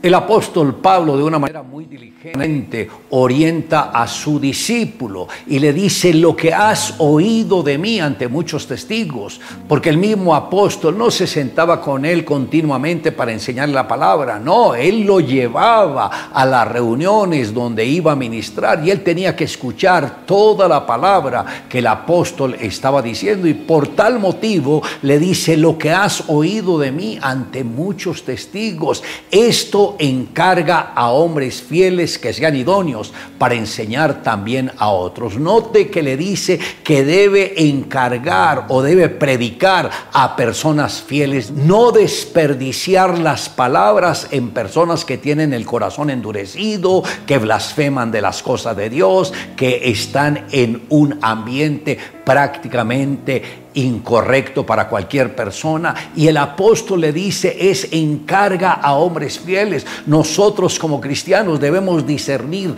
cuáles son esas personas que tienen un corazón correcto para llevarles el mensaje especial de Jesucristo para que ellos se puedan reproducir en otros. El apóstol Pablo que entendió que detrás de cualquier mensaje está el respaldo del mismo Señor, dijo, pero todas estas cosas las hace uno y el mismo Espíritu, repartiendo a cada uno en particular como Él quiere. Esto está en 1 Corintios capítulo 12, verso 11. Como podemos ver, el apóstol Pablo le gustaba hacer la obra de Dios de una manera muy correcta y sabiendo a quién iba a confiarle esta responsabilidad. Porque él entendió que cuando se trabaja en equipo, el esfuerzo es compartido también se garantiza la continuidad de la obra. Y además de esto, el trabajo no se detiene y por tal motivo la motivación de predicar el Evangelio persevera, pues de esta manera unos animan a otros. Y también viene esa multiplicación que es mucho más rápida y se valoran los dones y los talentos de cada persona y de esta manera el trabajo en equipo va a ser muy eficaz. Cuenta la leyenda que había dos niños patinando sobre una laguna congelada. Era una hora tarde, nublada y fría, pero los niños jugaban sin preocupación, cuando de pronto el hielo se reventó y uno de los niños cayó al agua. El otro niño, viendo que su amigo se ahogaba debajo del hielo, tomó una piedra y empezó a golpear con todas sus fuerzas hasta que logró quebrarlo y así salvar a su amigo. Cuando llegaron los bomberos y vieron lo que había sucedido, se preguntaron, ¿cómo lo hizo? El hielo está muy grueso. Es imposible que lo haya podido quebrar con esa piedra y sus manos pequeñas. En ese instante apareció un anciano y dijo, yo sé cómo lo hizo. ¿Cómo? le preguntaron al anciano. Y él contestó, no había nadie a su alrededor que le dijera que no se podía hacer. Si lo puedes imaginar, lo puedes lograr. Le invito a que me acompañe en la siguiente oración. Amado Dios, gracias porque permitiste que alguien me compartiera de la palabra tuya. Ahora, Señor, quiero que la unción tuya esté en mi vida para poder predicar y compartir con otras personas lo que tú has hecho por mi vida. Dame hambre por salvar muchas personas, por ganarlas para el reino tuyo. Yo sé que con la ayuda tuya lo podré lograr. Te amo, Dios, en Cristo Jesús. Amén. Declare juntamente conmigo lo que has oído de mí ante muchos testigos. Esto encarga a hombres fieles que sean idóneos para enseñar también a otros. Un mensaje a la conciencia. Un momento de reflexión en la vida diaria. Escúchelo hoy en la voz de Carlos Rey. Se sabe por tradición que los capitanes Hernando de Soto, Juan de Rada, Francisco de Chávez, Blas de Atienza y el tesorero Riquelme se reunían todas las tardes en Cajamarca, en el apartamento que sirvió de prisión al Inca Atahualpa desde el día 15 de noviembre de 1532 en que se efectuó la captura del monarca hasta la antevíspera de su injustificable sacrificio realizado el 29 de agosto de 1533. Allí, para los cinco mencionados y tres o cuatro más, funcionaban dos tableros de ajedrez toscamente pintados sobre la respectiva mesita de madera. Las piezas eran hechas del mismo barro que empleaban los indígenas para la fabricación de idolillos y demás objetos de alfarería aborigen. Hasta los primeros años de la República no se conocieron en el Perú otras piezas que las de marfil, que enviaban para la venta los comerciantes filipinos. Honda preocupación abrumaría el espíritu del Inca en los dos o tres primeros meses de su cautiverio, pues aunque todas las tardes tomaba asiento junto a Hernando de Soto, su amigo y amparador, no daba señales de haberse dado cuenta de la manera como actuaban las piezas ni de los lances y accidentes del juego. Pero una tarde, en las jugadas finales de una partida entre Soto y Riquelme, hizo ademán Hernando de movilizar el caballo y el Inca, tocándole ligeramente en el brazo, le dijo en voz baja, No, capitán, no, el castillo. La sorpresa fue general. Hernando, después de breves segundos de meditación, puso en juego la torre, como le aconsejara Atahualpa, y pocas jugadas después sufría Riquelme inevitable mate. Después de aquella tarde, y cediéndole siempre las piezas blancas en muestra de respetuosa cortesía, el capitán don Hernando de Soto invitaba al Inca a jugar una sola partida, y al cabo de un par de meses el discípulo era ya digno del maestro. Jugaba de igual a igual. La tradición popular asegura que el Inca no habría sido condenado a muerte si hubiera permanecido ignorante en el ajedrez. Dice el pueblo que Atahualpa pagó con la vida el mate que por su consejo sufriera Riquelme en memorable tarde. En el famoso Consejo de 24 jueces, consejo convocado por Pizarro, se le impuso a Atahualpa la pena de muerte por 13 votos contra 11. Riquelme fue uno de los 13 que suscribieron la sentencia. En esta tradición peruana, Ricardo Palma relata el desenlace fatal que puede resultar de guardarle rencor a quien ha herido nuestro orgullo y de no perdonarlo incluso cuando no debimos habernos resentido. Para rematar, don Ricardo bien pudo haber citado el famoso consejo que nos dejó el apóstol Pablo como la solución a semejante mala actitud y conducta de nuestra parte.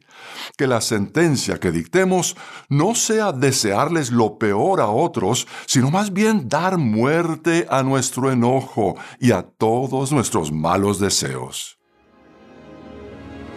Si desea comunicarse con nosotros, puede hacerlo enviándonos su mensaje por correo electrónico a la dirección mensaje arroba conciencia.net. Hoy, en Ecos del Pasado. No demos marcha atrás.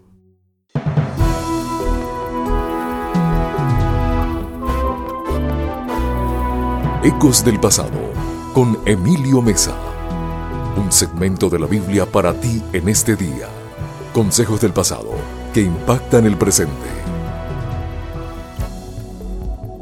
Porque la ley de Moisés era solamente una sombra de los bienes que habían de venir y no su presencia verdadera.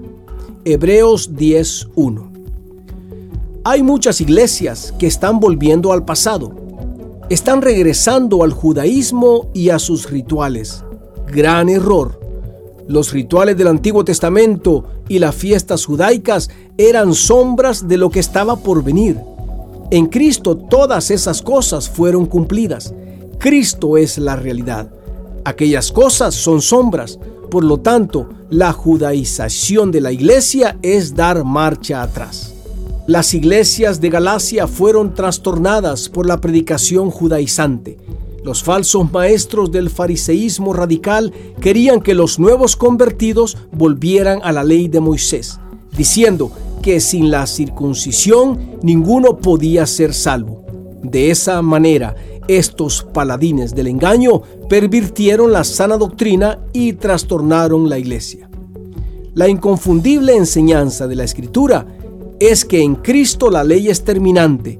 En Él todos los rituales, todos los sacrificios, todas las fiestas fueron cumplidas. En Él tenemos la redención completa. Por lo tanto, la iglesia cristiana no puede volver a las sombras de los rituales judaicos, ya que en Cristo la plena luz ha amanecido. Qué importante es que escudriñemos las escrituras para no ser engañados y así poder disfrutar de una vida plena en Cristo Jesús. Esa vida que Él nos promete al decir que vino para darnos vida y vida en abundancia. Dios, la ley de Moisés, en su tiempo cumplió tu propósito. Hoy te damos gracias por Jesucristo, porque en Él nuestra redención y justificación es completa. En el nombre de Jesús. Amén. Este fue tu segmento de la Biblia, Ecos del Pasado, con Emilio Mesa preparado exclusivamente para impactar tu presente.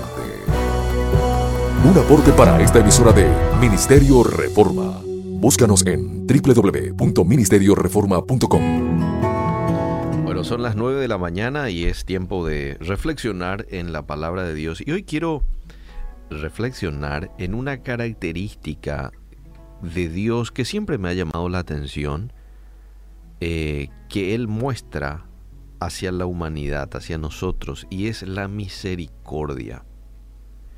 A lo largo de la historia del pueblo de Israel vemos cómo Dios muchas veces castiga a este pueblo que en ocasiones eran tan tercos, tan duros como, como a veces somos nosotros también, ¿verdad?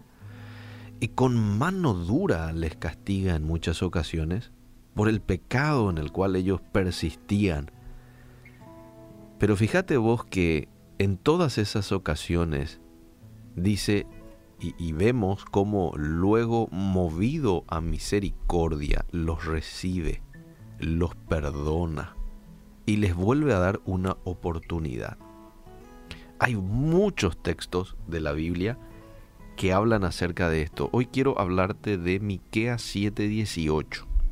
Ahí hay un texto muy lindo que precisamente nos habla acerca de esto. ¿Quién o qué Dios como tú, que perdona la maldad y olvida el pecado del remanente de su heredad. No retuvo para siempre su enojo porque se deleita en misericordia. ¿Mm? Dios se enojó con el pueblo en aquel tiempo, en el tiempo de Miqueas, y los castiga. Se enoja, lo dice el texto pero dice, no retuvo para siempre su enojo. Se deleita, porque se deleita en misericordia y los perdona. Y los vuelve a dar la oportunidad a que vuelvan a recomenzar. Eso es misericordia. En el tiempo de Miqueas, las personas eran oportunistas, eran egoístas y la justicia raramente era bien administrada. Abundaba la avaricia y la crueldad. Los pobres eran oprimidos por los más ricos. Ese era el contexto en el cual llega este pasaje de Miqueas 7:18. Las tres ideas principales de este libro, un libro con mucho significado, relativamente corto, fueron sus pecados en los primeros capítulos, su destrucción en el capítulo 3 y finalmente en el capítulo 7 les habla del deseo que Dios tiene de restaurarlos, de liberarlos de la opresión que uno experimenta cuando se aleja de Dios. Ellos experimentaron, se alejaron de Dios, le dieron rienda suelta a sus deseos, a sus pecados, y bueno, Dios los tuvo que castigar tuvo que permitir que ellos fueran eh, opresionados por otros pueblos. Pero luego dice el texto, los vuelve a perdonar. ¿Mm?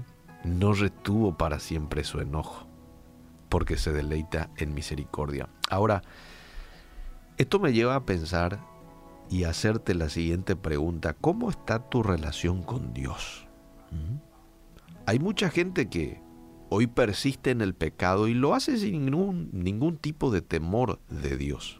Sabe que están haciendo mal, pero como el pecado es atractivo y es placentero por un breve momento, persisten en pecar. ¿Mm? Y están allí, pecando, haciéndose daño, porque el pecado hace daño, eh, y viven alejados de Dios. Persisten voluntariamente en el pecado que trae sus consecuencias. Ahí nomás en Miqueas 3 habla de la destrucción que viene como resultado de la desobediencia a Dios. La desobediencia nunca Dios va a pasar por alto. En algún momento va a tener que castigar, porque Él es un Dios justo. Hoy puede que estés caminando separado de Dios. Quizás ya hayas experimentado la disciplina de parte de Dios o lo estás experimentando en este tiempo.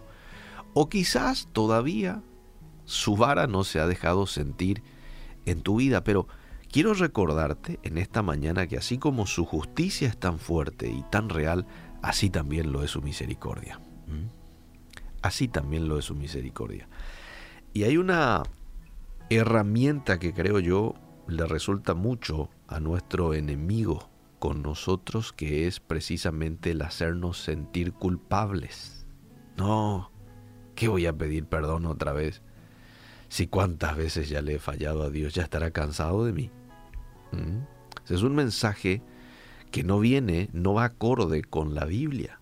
Es un mensaje directamente del enemigo, que no quiere que te acerques y que hagas uso de la misericordia de Dios. Porque eso te distancia. Cuando uno dice, no, ¿qué más? Le volví a fallar a Dios y ha de estar recansado de mí. Voy a seguir nomás ya aquí, alejado de Dios y nos hacemos más daño, ¿verdad? eso nos distancia más de Dios y después va a costar volver. Y va a costar más volver. Yo no sé cuál ha sido tu pasado, no sé cuán grande le has fallado a Dios en algún momento de tu vida.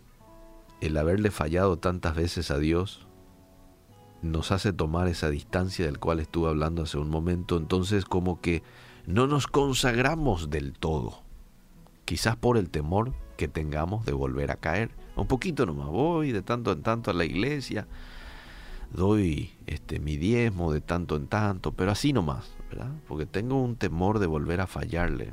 No. Hoy quiero invitarte a que dejes atrás cualquier mal recuerdo que tengas de fallas que hayas tenido para con Dios. Y quiero invitarte a que te tires en los brazos de misericordia disponible para vos y para mí. ¿eh? Esos brazos hoy están abiertos para recibirte Basta con que le digas a Dios, Señor, estoy cansado de fallarte. Estoy cansado, Señor, de no eh, aprovechar esa gracia, ese perdón tuyo. Estoy cansado de no amarte como debo de amarte, de no amarte, de no corresponderte con el amor que tú me tienes. Y aquí me tiro en tus brazos y pido que tu misericordia hoy sea derramada en mi vida. Si eso vos haces, y lo haces de todo corazón, te puedo asegurar, amable oyente, de que Dios te va a abrazar y te va a hacer sentir ese abrazo. Si vos sos una de esas personas que hasta este tiempo ha vivido alejado de Dios, y bueno, hoy es un buen día para abrirle la puerta de tu corazón a Él y decirle, Señor, yo quiero desde hoy caminar contigo. Yo pensé que, bueno, todos los días estábamos contigo, pero la Biblia dice de que es necesario que uno le abra la puerta de su corazón a Jesús para que Él entre en una casa que es tu vida y se sienta bienvenido. Qué bien nos sentimos cuando alguien nos dice, adelante, bienvenido, te invito a mi casa y, y te abre la puerta de par en par, ¿verdad? Uno no se siente un intruso de esa manera, ¿verdad? Bueno, de la misma manera con nuestro Dios. Cuando nosotros le invitamos y le abrimos la puerta de nuestro de nuestra vida, de nuestro corazón, entonces él va a entrar y se va a sentir bien con nosotros y va a cenar, dice en el texto de Apocalipsis 3:20, con nosotros, con aquel que lo invita a su vida. ¿Mm? Espero que sea tu experiencia si aún no lo has hecho. Y si ya invitaste a Jesús, pero por algún motivo has descuidado tu relación con Él, hoy es el día de pedirle perdón y de volver a recomenzar tu vida con Él. Gracias Dios porque tu misericordia hoy se renueva para cada uno de nosotros. Ayúdanos a poder ser conscientes de que tu perdón está disponible para nosotros hoy. Te agradecemos y queremos vivir contigo el día. En el nombre de Jesús. Amén y amén.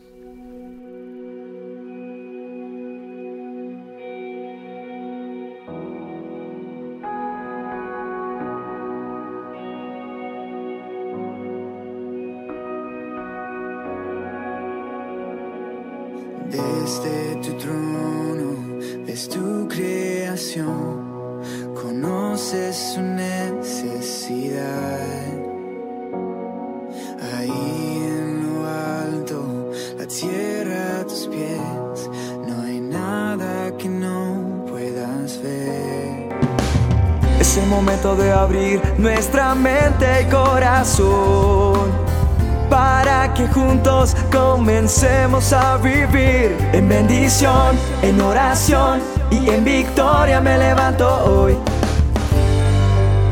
La dosis diaria con William Arana. Ay Dios, cuando me pongo a mirar la obra que Dios ha hecho en mi vida, solamente le digo gracias. Y esto lo digo con todo mi corazón con toda la honestidad, no con el ánimo de decir, ah, es que yo soy el mejor. No, me pongo como ejemplo porque quiero que tú, que llevas escuchando la dosis, ¿cuánto? ¿Cuánto llevas? ¿Una semana? ¿Un día? ¿Un mes? ¿Un año? ¿Meses? ¿Ha habido cambio en tu vida? ¿Dios ha cambiado tu forma de ser, de pensar, de reaccionar? Ojo, quiero que nos detengamos ahí de reaccionar. Y perdónenme que me ponga como ejemplo precisamente. En medio de esto quiero que aprendamos algo. Yo he sido una persona que he tenido que controlar mi temperamento, ese ADN que traigo de los Arana. Es que somos así fuertes. Pero algo que Dios ha permitido en mi vida es no ser rencoroso. Sí, y eso ha funcionado muy bien. Y a pesar de no ser rencoroso, pues hay momentos en que uno reacciona. Por eso hay muchas veces que dicen, no, a mí si es que el que me la hace me la paga y hasta que yo no pueda, me desquito. Otros decimos, no, mire, a mí si yo no, en el momento que me la hacen, no cobro, ya después perdono. Y a esos nos llaman bobos, tontos, porque nos han hecho sufrir tal vez más. Pero sabe una cosa, cuando yo he venido a conocer de Dios, he venido a los pies de Jesús, he venido a decirle, Señor, cambia mi forma de ser, ayúdame, pues Él empieza a moldear. Y no es fácil y uno tiene que reconocer que cada día tiene uno que morir en instantes, en momentos, en el día me pueden pasar muchas cosas. Y no hace mucho me pasó y entonces tengo que decir, ah, la embarré, la embarré, tengo que callar, tengo que cambiar. Señor, ayúdame a ser diferente. ¿Por qué usted se pone así? Me digo yo muchas veces. Y hoy te pregunto por qué te pones así. Mira, una persona enojada está con su capacidad nublada para tomar buenas decisiones. Cuando estemos enojados, y a veces yo he dicho, menos mal no me contestó, cuando llame a esa persona porque le iba a cantar y le va a decir cuántas verdades. Pero sabe una cosa, es mejor callar, es mejor parar. La palabra de Dios, el manual del hombre, el libro por excelencia, también me enseña sobre eso. ¿Qué, William, verdad? Sí. Mira, Proverbios 29:11 dice, el necio da rienda suelta a sus impulsos, pero el sabio acaba por refrenarlos.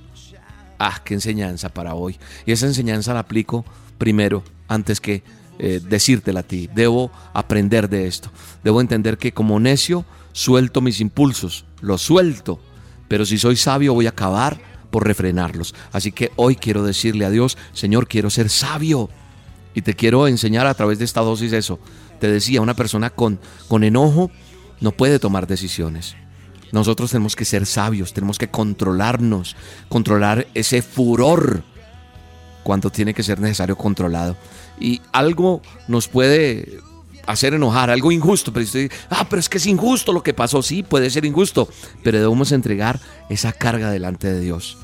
Es mejor hablar con calma que desatar la furia, porque la arrogancia va a causar ira. Así que hoy es una enseñanza para todos nosotros esto.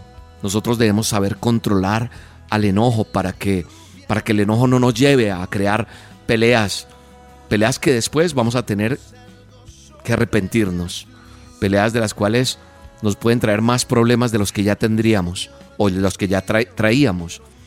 Así que hay que saber frenar. No, mire lo que dice el texto. Él te dice refrenarnos. Dice, dice el, texto de la Biblia. Te lo repito. Proverbios 29, 11. El necio da rienda suelta a sus impulsos, pero el sabio acaba por refrenarlos. Uy, refrenar es como darle a varias veces y quieto, quieto, quieto, quieto, que se me fue, se me fue, se me fue. Hay que refrenarlos. Amén. Vamos a refrenarlos. El enojo recurrente es síntoma de insatisfacción, de debilidad.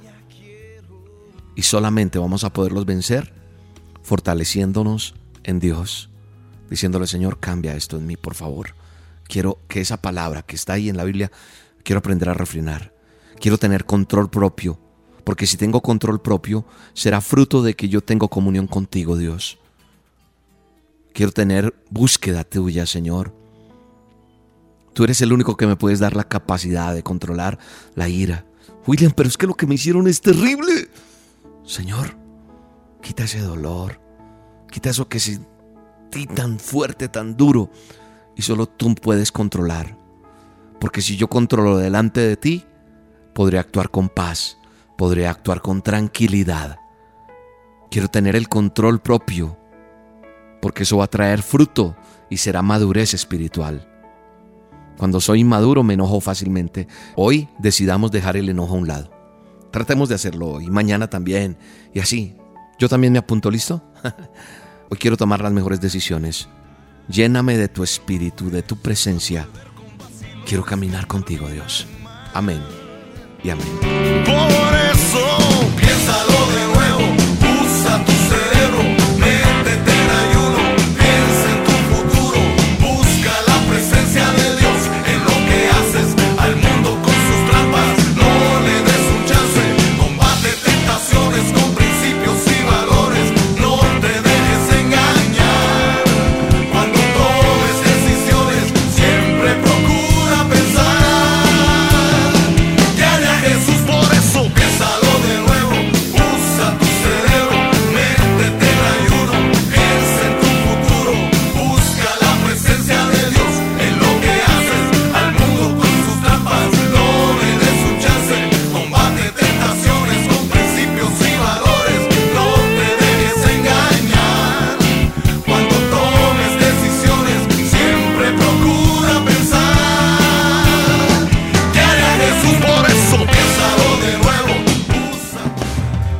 La dosis diaria con William Arana, tu alimento para el alma.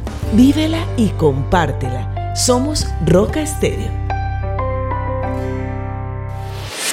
Hola lectores de la Biblia, bienvenidos a la sinopsis de la Biblia.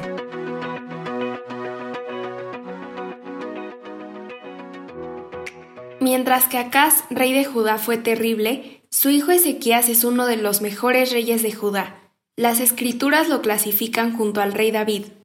Él hace reformas religiosas agresivas, restaurando el templo y restableciendo el sistema sacrificial. El pueblo trae tantos animales para sacrificar que los sacerdotes tienen que pedir ayuda. Él también restablece la fiesta de la Pascua, la cual no han celebrado en un largo tiempo. Dios les dijo que lo hicieran cada año como un recordatorio de lo que Él había hecho, pero cuando ellos dejaron de celebrar su bondad, sus corazones dejaron de adorarlo. Ezequías también invita al pueblo de Israel a celebrar la Pascua con su pueblo, los judaítas, en Jerusalén. Aunque algunos de ellos se burlan y lo avergüenzan, la gente de casi la mitad de las tribus viene. Es la primera vez desde que Salomón fue rey que ambos reinos celebran juntos. Ellos están cantando y alabando a Dios y lo más importante de todo, finalmente están comenzando a arrepentirse. No son sacrificios huecos y palabras vanas. Sus corazones están allí. y vemos quién está detrás de todo esto. También los habitantes de Judá, movidos por Dios, cumplieron unánimes la orden del rey y de los jefes, conforme a la palabra del Señor. Segunda de Crónicas 30:12. Dios está trabajando en ellos, tanto el querer como el hacer para que se cumpla su buena voluntad. Filipenses 2:13. Él está transformando sus corazones. Después de la Pascua, Ezequías derriba los santuarios paganos y destruye la serpiente de bronce que Moisés utilizó, porque el pueblo comenzó a adorarla. En este proyecto de demolición todos participan, no solamente los líderes, mientras las personas de ambos reinos trabajan juntas ir a nuestros ídolos. Esta también los lleva a dar generosamente a la obra de Dios. Los sacerdotes tienen más de lo necesario para poder vivir. Más adelante, los asirios atacan a Judá, conquistando ciudades, exigiendo dinero. El rey Ezequías tiene un momento en donde se comporta poco fiel, lo cual nos deja saber que es humano, y dice, Tomen lo que necesiten de nosotros, lo que es mío es suyo. Así que se llevan todo lo valioso del templo. Los líderes asirios quieren saber exactamente qué hace a Judá tan confiado. En toda la conversación está claro que los líderes asirios malinterpretan quién es Yahweh, así que están perplejos en el por qué Ezequías confía en él. Asiria piensa que ahora Judá está confiando en Egipto, porque piensan equivocadamente que los santuarios paganos que Judá acaba de destruir eran usados para adorar a Yahweh. El pueblo escucha esta conversación y los asirios se dirigen directamente a ellos, diciéndoles que no confíen en Yahweh, pues todo es una farsa, hasta les prometen darles fortuna y prosperidad si ellos siguen a Siria, pero el pueblo no responde. El Salmo 48 del 13 al 14 dice, para que se lo cuenten a las generaciones futuras. Este Dios es nuestro Dios eterno, Él nos guiará para siempre. A medida que restablecen todas las prácticas olvidadas, esto es un recordatorio oportuno de enseñar las cosas de Dios a todas las generaciones. Vistazo de Dios. El pueblo de Ezequías es ritualmente impuro y la Pascua no está yendo como Dios lo indicó. Si no hubiéramos leído la respuesta de Dios y no supiéramos qué fue lo que pasó, ¿qué esperarías de Dios aquí? Es fácil esperar un juicio, pero Ezequías ya lo sabe. Él sabe que el corazón de Dios está lleno de misericordia. Entonces en esta carta de invitación promete al pueblo, el Señor su Dios es compasivo y misericordioso si ustedes se vuelven a Él, jamás los abandonará. Segunda de Crónicas 39. Después apela a Dios en base al carácter de Dios, orando. Perdona, buen Señor, todo el que se ha empeñado de buen corazón en buscarte a ti, Señor, Dios de sus antepasados, aunque no se hayan purificado según las normas de santidad. Versículos del 18 al 19. Luego el versículo 20 dice, Y el Señor escuchó a Ezequías y perdonó al pueblo. Ezequías conoce el carácter de Dios y Dios conoce los corazones del pueblo. ¿Recuerdan cómo él despreció todos los sacrificios ritualmente perfectos que ofrecían con corazones no arrepentidos? Él también está enfocado en el corazón aquí. Él siempre está detrás del corazón. Estas prácticas imperfectas, hechas con corazones de arrepentimiento, son recibidas con una alta dosis de la misericordia de Dios. Él está ansioso por perdonar, no se había celebrado en Jerusalén una fiesta tan alegre. Versículo 26. ¿Y saben por qué? Estaban buscando a Dios finalmente, y Él es donde el júbilo está. La sinopsis de la Biblia es presentada a ustedes gracias a D-Group, estudios bíblicos y de discipulado que se reúnen en iglesias y hogares alrededor del mundo cada semana.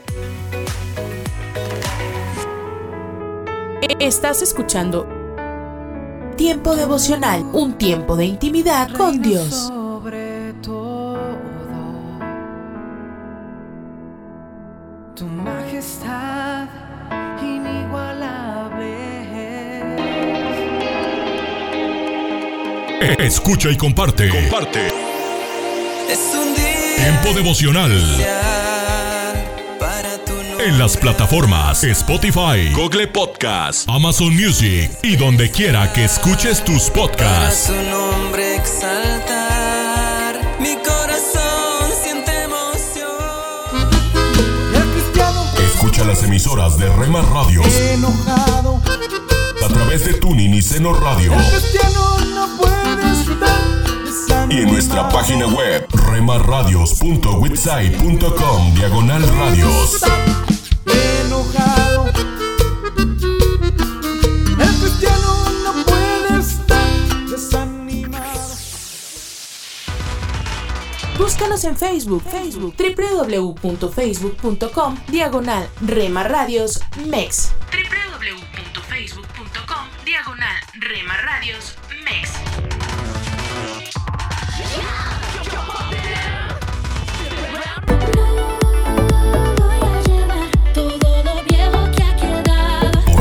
Somos parte de tu familia. Somos una más en tu hogar. Gracias por dejarnos estar. Nuestro objetivo es ser una radio de bendición. Buena música. Buen contenido. En Rema Radio, impactando tu vida con poder.